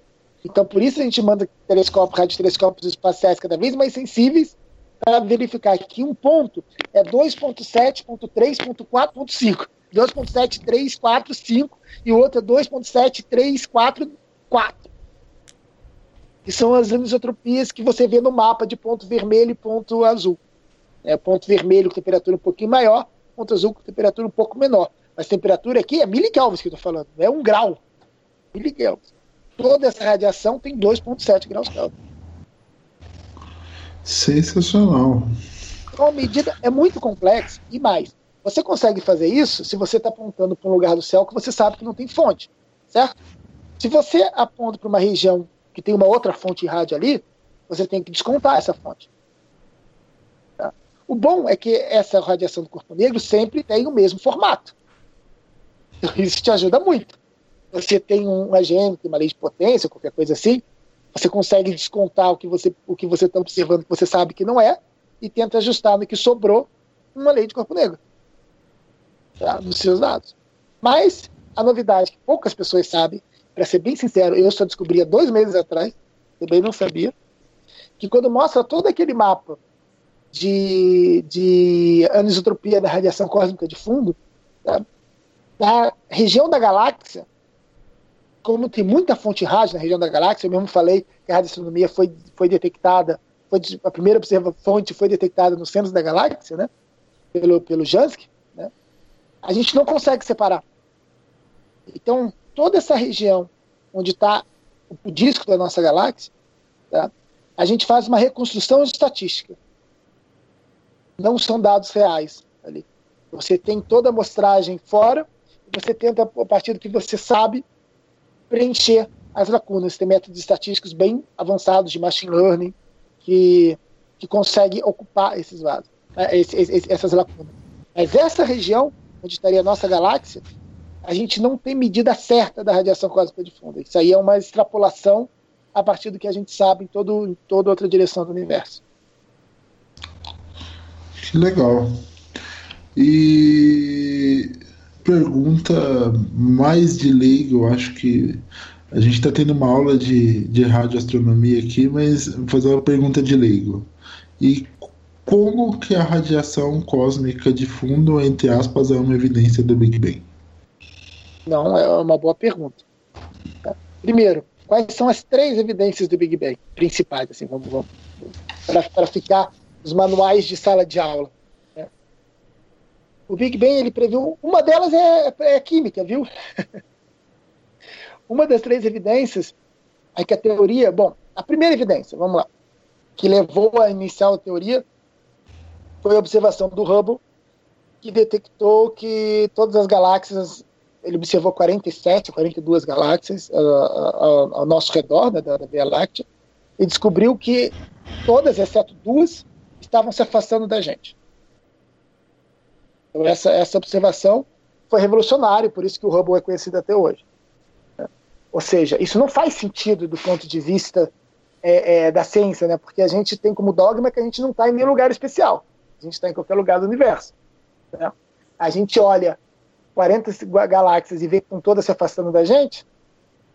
Você se perguntar como que a gente sabia, isso é uma aula um pouco mais complexa. É pelo redshift, é pelo desvio da, da, da luz, pelo efeito Doppler da radiação que a gente consegue identificar se a galáxia está vindo ou se afastando ou se aproximando bem é bem efeito Doppler, mas enfim, fica uma analogia aí só para vocês saberem que é possível você, só pelo fóton, pela luz que chega, tá, você identificar se ela está indo ou está vindo. Tá? Para não acreditar que as coisas caem do céu. É uma coisa que me incomoda muito quando se fala de ciência, a gente achar que as coisas caem do céu. Não, não, não cai, é possível determinar se essas galáxias estão vindo ou estão indo na nossa direção. E mais, é possível saber a velocidade. Pela equação de Doppler você consegue saber a velocidade, pela mudança de frequência. Né? puxarem lá no ensino médio, vocês vão lembrar dessa, é, dessa relação. Então você faz um gráfico e você percebe que estão todas as galáxias se afastando, e quanto mais longe elas estão da gente, mais rápido elas se afastam. Rapaz, a gente tem que primeiro partir do pressuposto que eu não estou num lugar especial. Então, se eu estiver em qualquer outra galáxia, eu teria que estar vendo a mesma coisa. Todo mundo se afastando de todo mundo. É isso que quer dizer na prática. E aí a gente volta ao passado. Você está todo mundo, certo? Está afastando de todo mundo. Amanhã vai estar todo mundo mais longe de todo mundo. E ontem vai estar todo mundo mais perto de todo mundo. Há um milhão de anos atrás, vai estar todo mundo mais perto de todo mundo. Em uma idade muito longa, devia estar todo mundo junto. Então aí começa a surgir a primeira, a primeira hipótese de, de, de uma teoria de Big Bang, é, de, uma, de, uma, de uma grande explosão, não é? Inclusive, o, o, nome, ele é uma chacota, né? O Bang, ele é uma chacota. Quando, quando você vê um desenho, quando você vê um desenho animado e a pistola fala, parece Bang em inglês, né? Eram os críticos desse, desse modelo que diziam, ah, vão dizer que agora, acho que foi o Royle, falou que, que, que, o, que o universo foi o. Não, não foi o foi o Eu não sei, não, não vou dar nomes aqui, uma falha minha de cultura geral. Os astrônomos deviam saber isso, eu não sei, esqueci. Lá que falou, ah, então agora vocês vão dizer que o universo veio de um grande bang e acaba pegando o nome de Big Bang mesmo, de, de, de, de uma grande explosão. Que a gente preferiu utilizar a palavra explosão, né? Grande faísca, que talvez seria a tradução mais ao. Então, enfim, a ideia vem daí. Não era uma ideia lógica, teve outras teorias, se o universo podia se contrair, se expandir, se precisava, mas é, é, essa foi uma, uma das primeiras é, evidências né, que, que, que leva à teoria do Big Bang.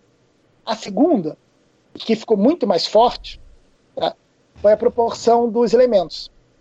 Se previa que se acontecesse uma explosão, se você tem prótons, elétrons e, e calculasse essa expansão, o átomo se resfriando, o, o universo se resfriando, você ia ter uma proporção de 75% de hidrogênio, 23% de hélio se formando. Não é, não é tão lógico falar isso, porque isso vem resultado do, do, do modelo, de você imaginar tudo compacto, uma alta temperatura se expandindo. Tá? E é exatamente a, a, o que a gente vê como proporção do universo é, que a gente chama de primordial. Né? É, essa proporção, 75 hidrogênio, 22 hélio, um pouquinho dos outros elementos, não é exatamente o que a gente encontra no universo atual, porque as estrelas estão modificando os elementos. Mas essa proporção bate com a teoria, ou seja, todo o universo está tem uma grande quantidade de hidrogênio, sabe? E de sobrar um pouco de hélio, o resto tudo de, de, de, é, é, eu ia cometer uma gafe aqui que eu ia falar metais. É porque para astrônomo, tudo que é acima do hélio é metal. Tá aqui. Então, só uma, é um jargão. Então, hidrogênio, hélio, o resto uma pequena fração de metais. Tá? É, é, é, uma, é uma segunda evidência do Big Bang. E foram as segundas. Essas duas foram aqui que deu, deu força para o Big Bang continuar. Mas tinha um terceiro ponto tá? que estava causando um certo incômodo porque o, o, a radiação cósmica de fundo tem a sua fama, porque ela foi uma previsão. Então você tinha, você pegou duas previsões e falou, bom, mas vem cá, a gente, nós conversamos aqui de Maxwell, de Einstein, né? Que a velocidade da luz, ela é o limite, certo? Nada vai, vai mais rápido que a velocidade da luz. Qualquer fóton que eu estou vendo está na velocidade da luz, né? Ou seja, o fóton, isso é uma coisa fantástica da astronomia, ela, ele demora para chegar até, até nossos olhos. Se o fóton sai de uma estrela 4 anos-luz, né, ele, sai, ele chega nos nossos olhos quatro, quatro anos depois. A gente está vendo a emissão da estrela quatro anos atrás, porque demora quatro anos para a informação que está acontecendo lá chegar até gente, certo? Então pensou, ok. Então se eu olho uma galáxia a 2 milhões de anos-luz, bom, eu tenho que estar tá vendo essa galáxia 2 milhões de anos mais novo né, do que as galáxias atuais. Né? Parece algo razoável. Né? Então vem cá. Então, se eu apontar para qualquer ponto do universo, certo? Imaginar um fóton que chegue a 13 bilhões de anos, eu tenho que, nesse ponto, ver o começo do universo. Tem que ver o ruído desse começo. Para qualquer ponto que eu olhe. Essa conta de 13 bilhões de anos é feita você calculando a velocidade que está se afastando e voltando ao passado. Então chega nesses 13 bilhões de anos. Tem um erro aí de mais ou menos um, mas enfim, é essa escala. Então você pensa, poxa vida, então eu preciso ter uma radiação de fundo que para qualquer lugar que eu aponto, certo? Vai ser tão passado ali que eu vou conseguir ver tão cada vez se eu tiver um telescópio muito bom, vou ver cada vez mais longe, melhor cada vez mais longe. Ou seja, se eu conseguir pegar a radiação que vem muito, muito, muito de longe, vai significar que ela vem de muito, muito, muito do passado até eu chegar no começo do universo. Então, ele fez essa previsão. Eu preciso ter, e aí ele conseguiu mais do que fazer uma previsão, estimar a temperatura. Né? Ah, pela expansão, pela idade que tem, enquanto estar resfriando, de 2,7 graus Kelvin. Né? E a busca começou. Né? O, o Pensas e o, e o, Wilson, que fizeram a observação, não eram astrônomos, eram engenheiros também, assim como Jansky, né? não estavam procurando. Eles simplesmente detectaram é, é um ruído incomum, que eles acharam que fosse cocô de pom, né, né, nesse sinal. E depois de desistir, alguém botou ele em contato com o grupo de astrônomos que estava procurando. Diz que a reação dele no telefone foi ao contar para os astrônomos, que o astrônomo respondia: Cara, é exatamente isso, é isso que eu quero, é isso que eu quero, eu tô indo para aí. Coisa mais ou menos assim. Essa história está muito bem contada, eu vou fazer aqui uma. É, indicar uma, um livro que chama um livro do, do Ulisses Capozoli, que é um jornalista científico no Brasil muito bom. Ele foi, ele foi é, é, durante anos editor da Científica American Brasil. Né? E ele escreveu um livro chamado No Reino dos Astrônomos Cegos e conta uma história da radioastronomia no Brasil e no mundo. Então, a primeira parte conta a história da radioastronomia no mundo, e na segunda parte, a nossa, fala do Observatório de Atibaia e, e, e, e de tudo que aconteceu da parte política da nossa radioastronomia. Fala dessa detecção do laser de água que eu contei aqui. É um livro muito bom, eu recomendo para divulgação científica, para história, sabe, para quem quer saber um pouco mais de radioastronomia. É uma literatura nossa, ou seja, por isso que a pessoa é brasileiro, fala do Brasil e fala do mundo, tá? que é No Reino dos Astrônomos Cegos. E tem um nome fantástico também, eu, acho, eu, sou, fã, eu sou fã do nome, No Reino dos Astrônomos Cegos, né? ainda mais brincando com essa questão de se astrônomos que não veem luz, né? luz tradicional. Né? É, então, o, a radiação cósmica de fundo foi o terceiro viés, foi, foi o terceiro ponto e, e, e ganhou muita fama porque foi uma previsão feita pelo Big Bang e confirmada, né? e a partir de então o Big Bang é hoje a melhor teoria que a gente tem para explicar a origem do universo. Ele, ele, é, é, é, esses três pontos são muito fortes, são muito favoráveis ao Big Bang.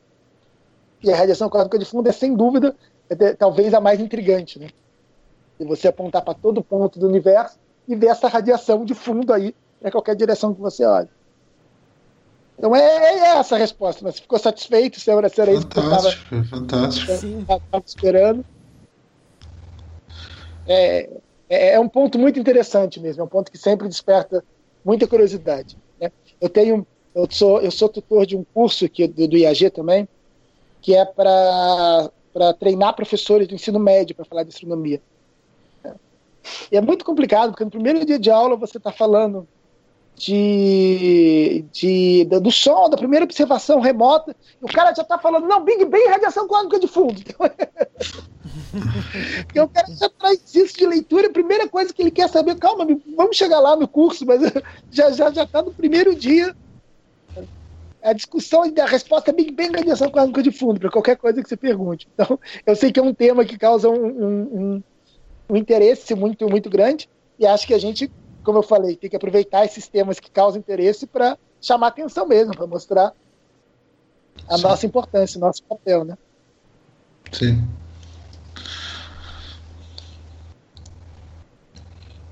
Quer fazer sua pergunta, Cedric? Tu tem mais alguma para fazer, Léo? Eu já estou satisfeitíssimo. Não, tá. Já. Então, assim, a minha pergunta não é tanto de astronomia, é de uma declaração que um aluno irritado com a minha aula de química orgânica fez em aula. A gente tava, eu não me lembro exatamente o que eu estava explicando, se era a questão da teoria da aromaticidade do benzeno, alguma coisa desse tipo. Uma hora o professor, ah, professor, chega, chega, chega. Químico, físico, matemático, é tudo louco, é tudo igual. Né? Aí quando eu recebi essa declaração, eu disse, ó, alto lá, tudo louco, Pode ser, tudo igual, eu discordo, né? Aí eles pediram para eu elaborar a teoria. Eu, eu vou perguntar se, se, você confirma isso ou não. Eu falei para eles o seguinte: olha só. Uh, isso eu confirmei até, tem um colega que é professor de matemática, que é meu vizinho aqui, que ele falou assim, que é a mesma coisa, só, matemáticos passam muito tempo uh, resolvendo problemas complexos dentro de suas próprias mentes. Então eles, eles não conversam mais com as pessoas, isso pode acontecer. Aí tá, e, e, e, físicos, eu disse, olha só, eu não sou físico, mas a impressão que eu tenho é que físicos conhecem o universo pelo que ele realmente é. Né? Então, essa história de três dimensões, de tempo linear, é tudo ilusão. Físicos, depois que conhecem o universo do jeito que ele realmente é, eles não enxergam mais as coisas do mesmo jeito. E essa é a minha pergunta. Eu tô certo em fazer essa questão ou eu vou provocar uma briga com Olha, toda a comunidade física brasileira ao falar não, isso? Não, não, não, acho que não. É, é, mas o que eu diria, eu, eu, eu, teria uma resposta mais crítica, do ponto de vista educacional, assim, né? Para quando.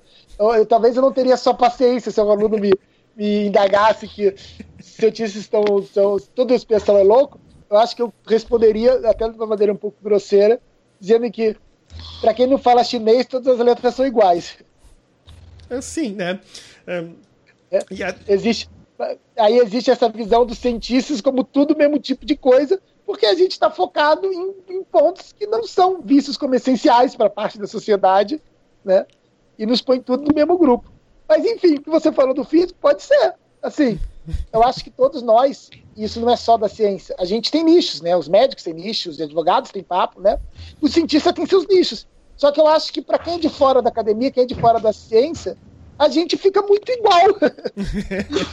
é, sem entender qual, qual, é a diferença entre, entre ficar louco pensando na natureza, ou ficando pensando na, na, na, nas coordenadas espaciais, nas coordenadas temporais, né? ou, ou se está pensando na, na, biologia. No, tá, Para quem não está no meio, acaba achando que o processo de loucura é igual. É. Eu até e brinquei. É, de, de, fala, fala, fala, eles perguntaram, ah, professor, tá, e o químico? Qual é a história do químico? Eu falei, olha, eu fiz meu doutorado todo em síntese orgânica, eu cheirei tudo que é solvente orgânico que vocês possam imaginar, e mesmo usando máscara e a capela de exaustão, a gente cheira, não tem, né? Então alguma, alguma sequela a gente acaba tendo, né? Foi o que eu respondi para eles. É. É. E é, muito engraçado, porque ele, ele foi, foi essa visão de que a gente é igual, você conta aí uma história, uma vivência que você tem, da, da química, né? Que, que, Sim. Você, que, que quem faz química deve ter uma identificação com isso que você conta. E quando a gente, cientista, vai fazer um, um projeto que vai é, é, interdisciplinar, rapaz, como é difícil. Eu estou indo para química, né? Como foi difícil afinar diálogo. Como é difícil. Que, ou seja, para quem está de fora parece que é tudo igual. A gente começa a conversar, a gente não se acerta em nada, a gente não lê as mesmas revistas, nossas revistas científicas são outras, nossas referências são outras. Tá? E tem até uma história curiosa para contar sobre a radiação cósmica de fundo envolvendo químico. Existe um trabalho de um químico, que de novo me fugiu o nome. Eu não pensei que ia falar tanto de, de tanto assunto assim, eu não, eu não, preparei tanto nome. Tudo bem, tudo bem. Que, que, que no, no, estudo das primeiras descobertas de, de moléculas de, de, mais simples, né, só com carbono e hidrogênio no espaço, ele reparou que todas elas estavam com equilíbrio a 2,73 graus Kelvin, antes da detecção da radiação cósmica de fundo. Isso. Ele escreveu na sua obra que esse tem que ele não sabe o que é, mas que isso deve ter um, um significado muito particular. Os físicos que estavam procurando não sabiam, os radioastrônomos que detectaram não sabiam, os caras publicaram o paper, ganharam o Nobel. e a maioria dos astrônomos hoje não sabem, porque ela é uma obra muito lida na química, não sabem hoje dessa, dessa constatação observacional feita antes da descoberta da radiação cósmica de fundo. Então é um exemplo. A gente lê coisas diferentes. A astronomia é uma ciência computacional e, e a gente acaba fazendo pontes uma, e nos interessa muito pontes com a parte de estatística, com os institutos de matemática. Só que nos interessar é diferente de conseguir fazer. Sabe? É, é, o diálogo é difícil, certo? Eles falam vetor, parâmetro, a gente está lá falando em magnitude e, e, e, e velocidade e, radiação. É. E, e, é muito difícil esse diálogo. Ou seja, ter gente que consegue dialogar com dois grupos é muito importante. Esse diálogo é muito mais difícil do que parece. Eu também estou em colaboração com, estou um trabalho em colaboração com o pessoal de Brasília, de estatística da UNB. E, e a gente está se, se afinando aos poucos, sabe? Do que que, do, do que que a gente precisa, do que que a gente quer. É, a, gente, a gente brinca que todo astrônomo programa, né? Programa, mas todo astrônomo não, programa como um programa estatístico, um pessoal da ciência da computação. É, os caras programam muito melhor do que a gente, mas a gente não consegue conversar a ponto deles nos ajudarem na, na, na, na programação. Ou seja, a, a, é, a interdisciplinaridade está hum, demorando para surgir, mesmo os dois lados querendo. O problema é diálogo. Porque a gente fala coisas muito diferentes, a gente vive vida diferente, viveu em meios diferentes, usamos linguagens diferentes. A questão da linguagem é muito mais importante do que parece. A pessoa chamar o vetor para o físico é diferente de um vetor para o cientista de programação. É muito, é muito, é, é, é, é muito complicado isso. É, então você mesmo falou, você tentou descrever o físico sem ter a certeza que estava descrevendo um físico, porque a gente parece que está cada um nas nossas bolhas. Né? Ah, sim, com certeza. E, e, e, e, qualquer tentativa de colaborar, de trocar uma ideia, esbarra. Esbarra em revista. A gente está num ponto que eu tenho falado da astrofísica e físico aqui, é, sem deixar claro que são já são comunidades muito diferentes. Por exemplo, o Brasil tem a Sociedade Brasileira de Física e tem a Sociedade é, é, Astronômica Brasileira. Mas astrofísica é parte da física. Sabe? Mas mesmo assim, a gente publica no jornal que a gente publica, é jornal, é, é, é Astrophysical Journal, é Monthly Notes of Royal Astronomy Society. E poucos de nós publicam no, no Physical Journal. Ou seja, a fragmentação da, da, da, da, da nossa da ciência como todo, da ciência moderna, né, é, é, é, complica um pouco o diálogo. Talvez seja necessário, não vou nem fazer um juízo de valor, se isso é certo ou errado. Talvez foi, foi, foi o caminho que, que chegou. Foi o caminho que a ciência se deparou, se deparou hoje. Né? E é curioso, quando ao mesmo tempo que o diálogo é difícil, para quem está de fora, a gente parece que é tudo igual. a gente está sempre preocupado com alguma coisa que não é, não sei, algo que a sociedade aceita numa boa, né? É, é. Eu tive uma experiência assim no meu doutorado, mas assim, isso foi dentro de disciplinas diferentes da química. Porque eu trabalhei, por exemplo, com um químico inorgânico fazendo síntese orgânica dentro de um laboratório de química inorgânico, porque eu usava um catalisador e que esse químico inorgânico preparava. Ele estava interessado em ver o que o catalisador dele era capaz de fazer. Eu estava interessado no produto que eu ia obter no final da reação, porque a ideia era levar o produto depois para testar para atividade é. antiparasitária. Que foi uma outra, outra, outra questão depois, que eu depois acabei caindo dentro de um laboratório de biologia parasitológica na Fundação Oswaldo Cruz aqui no Rio.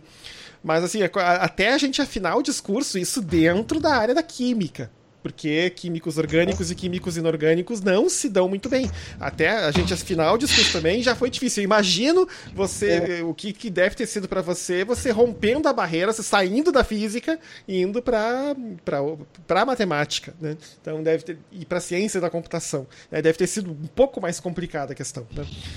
Sim. É. eu, eu, eu brinco que a astronomia engana um pouco a gente, porque a gente se forma em física, estudando física, fazendo conta na mão, né? E quando você vai para astronomia, você descobre que você tinha que ter aprendido a programar e você não aprendeu a programar na faculdade, né? E você tenta resolver coisas. Eu, eu, eu não me acho bom programador, se você me perguntar. Eu, eu, eu, eu consigo fazer a programação mínima para minha ciência. Né? E por isso que eu tento colaborar com mais gente que sabe programar, porque eu acho que, enfim, a ciência está se estabelecendo como colaboração e eu acho um desperdício eu tentar fazer um programa que o cara da, de Brasília vai fazer muito melhor do que eu. Né? Se a gente conseguir conversar para o mesmo, mesmo objetivo físico, sabe? Sim. Mas é, é, eu acho que parte dessa especificação e desse isolamento de área já, a gente sente já quando a gente sai de uma graduação e tenta se especializar. A gente vê o quão diferente é os caminhos que a gente vai, que a gente vai tomar. Sim. Então, da minha parte já tá perfeito, já eu tive uma aula aqui. Eu sou eu sou o único de humanas aqui da turma, inclusive, então eu tô ouvindo vocês aqui tentando absorver ao máximo. Eu acho que depois que sair esse podcast eu vou ver umas quatro vezes.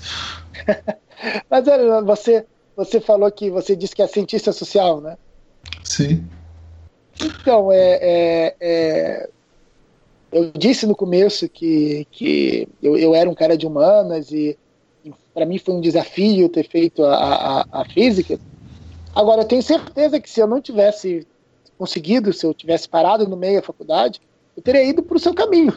Eu teria ido para a ciência social, eu teria ido para a parte de humanas. Eu cheguei a cursar direito, antes de fazer física, fiz dois anos de direito, e, e gostei muito da, da, da, da, sociologia, da parte de sociologia jurídica, tá? me interessei muito por isso, e eu tinha uma certeza muito grande quando eu decidi que a física era, era, era, era, era o jogo. Antes de decidir, antes de decidir a física em si, eu já tinha uma certeza de que eu ia seguir uma vida acadêmica, mesmo se fosse na humanas. Eu tinha certeza que eu gostava muito dessa, desse nível de discussão e que se não fosse a física, ia ser ou dentro do direito mesmo, com uma pós, com mestrado, doutorado, ou para ciências sociais, que eu, que, que eu uhum. realmente um interesse muito grande tenho de, de política, de, de, de, sociologia, sabe? De artes também, de interesse de artes de, é, é, é, em geral. Minha esposa é atriz, é formada em artes cênicas, sabe? Então tem esse tem naturalmente esse interesse por convivência, de, de, de leitura. Então eu também me tentei, é, é, digamos, eu, eu, eu, entendo muito bem o seu lado. Eu, eu, eu, sou de exatas, mas quando começa a ter uma conversa mais, mais avançada de ciência política, ciência social, de artes, eu começo a, a, a querer meter pitaco em tudo, a perguntar tudo, a opinar tudo. Eu, eu, frequentemente eu, eu incomodo muito o pessoal de humanas com perguntas e injeções de saco. Eu era o inverso, né? Porque assim, eu sempre gostei demais de exatas. Quando eu fiz colégio, eu fiz colégio técnico em mecatrônica. Eu cheguei a, a prestar ITA como treineiro, que eu queria fazer engenharia aeronáutica no ITA. Né, apesar de nunca deixar de me interessar pela, de, por essa parte de astronomia. Só que daí chegou nos últimos dois anos, principalmente no último ano do colégio, eu, eu acabei ficando decepcionado com exatas por algumas questões que não tem nada a ver com as contas em si, mas tem a ver com questões de relação com professores, esse tipo de coisa, e relação acadêmica. E daí eu, eu eu falei, poxa vida, eu vou prestar humanas. Né? E daí eu me apaixonei pelas ciências sociais e virei o que virei, né? Então, assim, é um, é um caminho meio inverso. É, eu vou, vou, aproveitar seu gancho. Eu, te, eu, tenho um primo que acabou, é meu mentor da minha vida, né? Ele é, ele é Alexandre Silva, ele é físico da Federal Fluminense. E ele sempre foi o. Ele é mais velho, né? Ele é primo da minha mãe. É, e eu sempre consultei ele durante toda a faculdade, agora na pós, ele, eu sempre consulto ele como um físico mais experiente, né? E durante a faculdade, quando eu estava nessa dúvida, né, de física ou não física, se eu ficava em direito. É, ele teve uma frase que representa muito o que você falou e que eu vira e mexe eu uso. Ele, ele virou para mim e falou: você tem que gostar da física e não do físico. Sim. Sim. É, eu, eu, eu, até achei que na astronomia o, o, o ambiente mais amigável, assim. É, de que... Mas é, é, eu entendo também que não, isso nem é necessariamente verdade. Simplesmente a gente vai ficando mais cascudo conforme o tempo passa. né? Não é que uma seja mais amigável que a outra. A grande verdade é que é, é, a gente apanha muito durante a vida acadêmica. Acredito que isso é fato também para as atas humanas, né?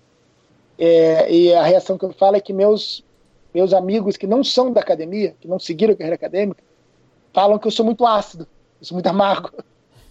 E meus colegas da academia não falam isso, pode ser alguma, ou seja, é uma reação do que, que a, do, do, do, do, que a academia nos faz, né? do que, do que essa, esse, esse processo contínuo de, de, de, de, tomar, de tomar pancada, né? a gente toma muita pancada, né? Sim. né? Na academia, em relatório, em concurso, em projeto, em artigo, né? A academia a gente tem que estar acostumado a é, é, é, cinco críticas para um elogio, né? Sim. Sendo pãozinho, né? Na estatística aí do número aí. Sim, sim. Quer falar, Sérgio? Não, porque assim, que, que quero ser sensível ao, te, ao tempo do Pedro, né? A gente poderia passar para aquela parte do episódio onde a gente faz as recomendações, né? O Pedro já deu uma recomendação de livro ali agora aos alguns minutos, né? Falando dos, dos astrônomos cegos. Teria mais alguma recomendação de livro, Pedro, para alguém que quisesse saber alguma coisa mais de astronomia? Olha, alguma série, alguma exposição? Não, algo... não, eu, assim, eu tenho, eu tenho algumas de livros, eu, eu, eu só. Eu não sei o nome agora de cabeça. tem um. O, olha, tem, muito, tem, muitos livros do, do, do, IAG mesmo, de divulgação. Tá? Tem um livro novo de astrobiologia que é bem interessante. Tá? Eu reparei que vocês passam essa biografia depois da conversa, né? Isso, você pode mandar as notas para nós depois. É, isso, eu te mando, eu mando a referência certinha. Tá? Perfeito. Que é um grupo de pessoas escreveu um material de astrobiologia, sabe, que é bem interessante, certo? E que, e que, que eu acho que vale a pena, vale a pena ler, sabe? É, acho que em termos de séries, acho que sempre é bom o Cosmos, tanto a versão clássica do, do Carl Sagan como a nova, né? Eu acho que é, é, é, é legal, acho que vale a pena se acostumar com o debate científico, se acostumar com com como a ciência evolui, como a ciência avança. Acho, acho, acho que faz bem. Né? E pensar aqui em termos de. Eu, eu, eu, vou ficar só com isso, por enquanto. Se, se você lembrar alguma coisa, eu indico. Eu vou ficar só com, só com essas opções mais gerais para não. para ter certeza. Eu gosto de tomar cuidado na hora de indicar a coisa, então. Obrigado, Pedro. Léo, tem alguma recomendação? Ah, não, eu só, só vou recomendar a última Científica American que saiu, que inclusive tem uma reportagem muito boa sobre é, busca os, os, novos telescópios que vão buscar aí trazer sinais tanto de exoplanetas como outros sinais em, onda, em diferentes é, diferentes comprimentos de onda do espectro eletromagnético. Então a última Científica American está muito boa nesse sentido. Eu sempre recomendo a Científica American, eu sou assinante da revista, eu gosto bastante, eu acho que eu já conhecia inclusive o Ulisses Capozoli de lá, mas essa última também é legal. ok. Uh, eu ia dar três recomendações, mas o Pedro acabou de deu a recomendação do Cosmos, então eu vou dar duas recomendações só. Uma é um clássico, né, uma breve história do tempo do Stephen Hawking, falecido há pouco tempo, que eu acho que é um livro fenomenal que fala um pouco dessa questão da origem do universo. E a outra é um alto jabá, porque eu, além desse podcast aqui, eu também tenho um podcast que eu falo só de química, e eu gravei com um geólogo uh, que é professor lá da Rural, sobre datação radiométrica, como a gente usa a radioatividade de elementos para calcular Legal. a idade de eh, tanto de registros arqueológicos como de rochas e de como isso foi usado para determinar a idade do planeta. Né? Então ele explica de um jeito bem didático. Então, provavelmente esse episódio aqui deve estar tá saindo hoje é quarta-feira, o episódio deve estar tá saindo agora na sexta-feira já. E o, o, a, o episódio do Moléculas deve estar tá saindo também entre sexta e sábado, que ele já está mixado, já está pronto, eu só deixei ele guardado para fazer. Então vai, ficar, vai, vai ser um complemento, não exatamente dessa questão aqui, mas vai ser um, vai ser um complemento bem legal para o pessoal que também tem interesse saber, ah, mas como é que definir a idade da Terra? Vai estar tá tudo respondido lá. Léo, quer falar um negócio? Não, falando em Jabá, se alguém ainda não, não, não, não ouviu, que eu acho bem provável, uh, semana passada eu tive no Anticast também com, com o Ivan Mizanzuki, com a Luana Karen, porque além de tudo eu converso bastante sobre política. Inclusive a maioria das pessoas que me seguem nas redes sociais me seguem por conta dos meus comentários sobre política, não sejamos hipócritas. Né? Então eu tive lá conversando sobre o processo eleitoral e assim, apesar de tudo ter virado de ponta cabeça aí na última semana, ainda é uma conversa bem bacana de se ouvir. Legal. É, eu lembrei uma indicação que eu posso fazer, claro. e, que é um canal no YouTube do Gustavo Rojas de como observar o céu, que é hum. muito bom. É muito bom, tá? É, acho que parte de divulgação científica é, é, é, eu acho que, enfim, para quem tem interesse, vale a pena acompanhar. Se eu não me engano, ele faz um programa por semana, então são programas semanais. Né? E, e é, é, muito bom, acho que vale a pena para quem tem interesse, em diferentes níveis. É, e tinha um, um, assim, um canal no, no Medium, tinha um, um um canal simplesinho, né, de, de, de, um, de um astrônomo português chamado Luiz Lopes, que chama O Universo em 5 Minutos. São textos simples no, no, no, no Medium, né, é, que que fala sobre assuntos diversos da astronomia e, e, assim são textos sempre fáceis de ler ou quase sempre fáceis de ler, apesar de estar no português de Portugal, são textos aí que talvez principalmente para quem é leigo e, e, quer conhecer um pouco mais de astronomia é, acaba sendo legal também. É, e outra, eu vou lembrando aqui, ó, o tempo vai passando, eu vou lembrando de. Eu não sei se já devem ter falado em outro programa, talvez, mas é, eu gosto de, de avisar. Tem a revista FAPESP. Sim. A revista FAPESP é muito boa, ela cobre ciências de diferentes áreas, inclusive ciências humanas, que geralmente são esquecidas, tem lá pesquisas financiadas com a FAPESP é, é, é, é de história, sabe, de química, de física, de astronomia. Geralmente cada edição é uma, é uma revista mensal, né? E cada mês tem, tem costuma ter uma de cada área, uma reportagem de cada área com diferentes destaques, né? Mas que me, me, eu gosto muito. Eu acho que ela trata a ciência de um jeito moderno, ou seja, como a ciência tem que ser entendida, com conflitos, com, com, com teorias, com hipóteses, com ideias, com, com falhas, né? É, e não no vício de verdade, né? Ou seja, mostrando realmente é o debate. Acho que quem puder, eu recomendo. Eu sei que assinatura, eu, eu, eu nem sei onde comprá-la fora da USP, né? Mas é, eu sei que a assinatura dela online é muito barata. Eu acho que, enfim, você paga o ano inteiro, ela tem uma, uma assinatura quase a preço de custo. É, eu, como sou bolsista FAPESP, eu, eu, eu, ganho ela, né? Porque os bolsistas ganham a, a assinatura da revista. Né?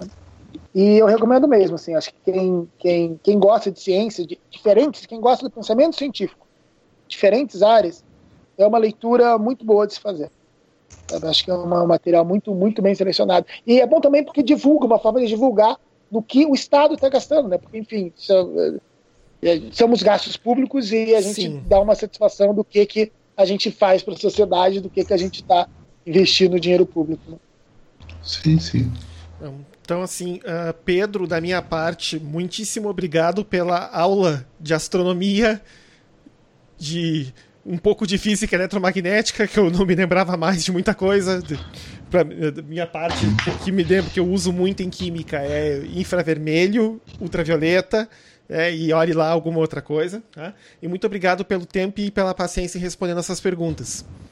Sim, eu agradeço também e, e assim foi foi incrível e, e, muita coisa que eu não fazia a menor noção e não tinha ideia de como funcionavam. Para mim foi uma aula mesmo. E é o que eu falei, eu vou ter que ouvir umas quatro vezes esse podcast. Mas tudo bem. Eu, eu, eu, fico lisonjeado, viu? Porque você passa de tudo na, na, na, na, na rede social, que eu acho que você sabe de quase tudo. Eu falei, pô, se conseguir te atingir assim. Sim, não, conseguiu sim, fantástico. Não, muito, muito, bom. bom. Eu, eu, eu, agradeço. Não sei se era isso que vocês esperavam. É, é, era. Eu foi, foi, eu, eh, enfim, foi até mais do que eu esperava, então, tipo, muita coisa que eu nem tinha pensado em falar e que faltou aqui referência. Né? É, eu posso ter certeza que faltou assunto, faltou uma conversa que o Leonardo tinha me, me, me dito, né? Que, que, tinha interesse, que acabou não conseguindo abordar, né, e que, que é a associação da radioastronomia com busca de vida, né? Sim, não deu tempo então, de abordar. Para não dar spoiler e não alongar mais, no livro do, do Capozoli tem uma explicação que era que eu ia narrar. Era simplesmente ali tá a melhor explicação possível de por que tem esse fascínio entre antena e busca de vida. e, e que, que, que, que, não é. Né? E o, o Sagan também, com, com uma excelente obra dele, ajudou a mitificar isso com o. O como é que é o nome dela? Nossa, fugiu. Contato. Contato o contato também, né? Aliás, se fica uma indicação, pô, contato tem que, tem, tem, tem que ver, né? Sim, e sim. falar sobre radioastronomia e não indicar contato ia ser uma gafa da minha parte. Tem que ler o livro e indicar, indicar, indicar o filme, né? E, enfim, e claro, tem todo esse, esse, esse essa pitacos de que eu achei que ia ser abordado, essa questão da Terra, da, da Terra plana, esse, essa mitificação que, que está existindo na sociedade, mas eu acho que o melhor jeito de, de, de, combater isso é realmente mostrando como a ciência funciona, como o debate, é, é, é, é, é como, como o pensamento científico é produzido. Né? É, eu costumo dizer que, para mim, é, o globalista e terraplanista, os dois estão errados, é, só que um usou a fonte melhor. Uma pessoa consegue entender porque a Terra, como é que a gente sabe que a Terra é redonda, ou enfim, o cara decorou o livro como o outro decorou, que o cara falou que a Terra é, é, é plana. Isso é uma coisa que eu falo sempre. Né? Se você não consegue explicar para o terraplanista que a Terra é redonda sem usar foto da NASA, você tá quase você é parte do problema igual. Uhum. A gente sabe que a Terra é redonda por observações científicas, por observações do céu, por modelagem e observação. Né? Se você fala foto da NASA e o terraplanista vai responder ah, foto pode ser montada? Ele tem razão. Foto pode ser montada. Foto da NASA não é a resposta. Não é assim que a gente sabe que a Terra é redonda. A gente sabe que a Terra é redonda muito antes. E o que me assusta nesse debate é que eu não consigo ficar a favor do que eu brinco de globalistas também. Pessoas que acreditam que a Terra é redonda. Eles não estão se questionando. Eles leram algum momento da existência delas com 4, 5 anos e decoraram, né, sem parar para se pensar é, como a gente sabe que a Terra é redonda. E acho que a ciência faz parte da educação científica, do debate científico, as pessoas pensarem como a gente sabe as coisas, como a gente sabe que as galáxias estão se afastando, como a gente sabe dessa, dessa transição química, como a gente sabe dos elementos, como a gente sabe como funciona um átomo que a gente não consegue ver. Acho que trazer isso para a sociedade, como a gente sabe, é muito importante para a discussão da, da, da, da ciência. É. E para mim esse debate terra plana, terra redonda, ele é assustador, porque, então, para mim, são dois dogmáticos brigando: os da Terra plana que são dogmáticos, os da Terra redonda que são dogmáticos. E raramente você vê uma discussão, alguém dá um argumento científico de como a gente sabe de fato da é, a, a nossa observação do dia a dia que indica que a Terra é. Mas enfim, fica aí um pensamento final é, de, de, Senão a gente vai falar mais meia hora aqui, eu gosto de falar, começa a falar meia-noite e vinte aqui, filosofando sobre, sobre ciência e sociedade aqui, né? Fantástico. Mas é isso aí, então. Então. Foi um prazer, desde já. Prazer foi Sim. nosso. Prazer foi nosso e espero que a gente possa se falar em outras oportunidades também. A porta está aberta aqui. Opa, não, é, e, e, e, deixa aberto também. Podem chamar sempre que eu venho. É, talvez eu faça como dessa vez, jogue para um mês, para dois meses, porque às vezes a gente tem momentos da nossa vida muito densos, né? Sim. Mas é um prazer e eu acho que é muito importante é, é a gente habituar a dialogar a ciência. Então, já, é o que eu faço pela causa, digamos assim. Eu acho que a gente tem que, tem que se habituar a isso. Então pode ter certeza que eu, que eu não fujo, não. Vocês me chamando, me chamando, eu apareço para discutir qualquer ponto que seja. E a gente ótimo. conversa mais duas horas e pouco aí. tá ótimo. Ótimo. Então é isso aí. Então, obrigado, foi um prazer. E, bem, para quem conseguiu ficar até o final do nosso episódio, tchau, tchau. E, bem, sem palavras, né? Até mais, pessoal. Tchau, tchau.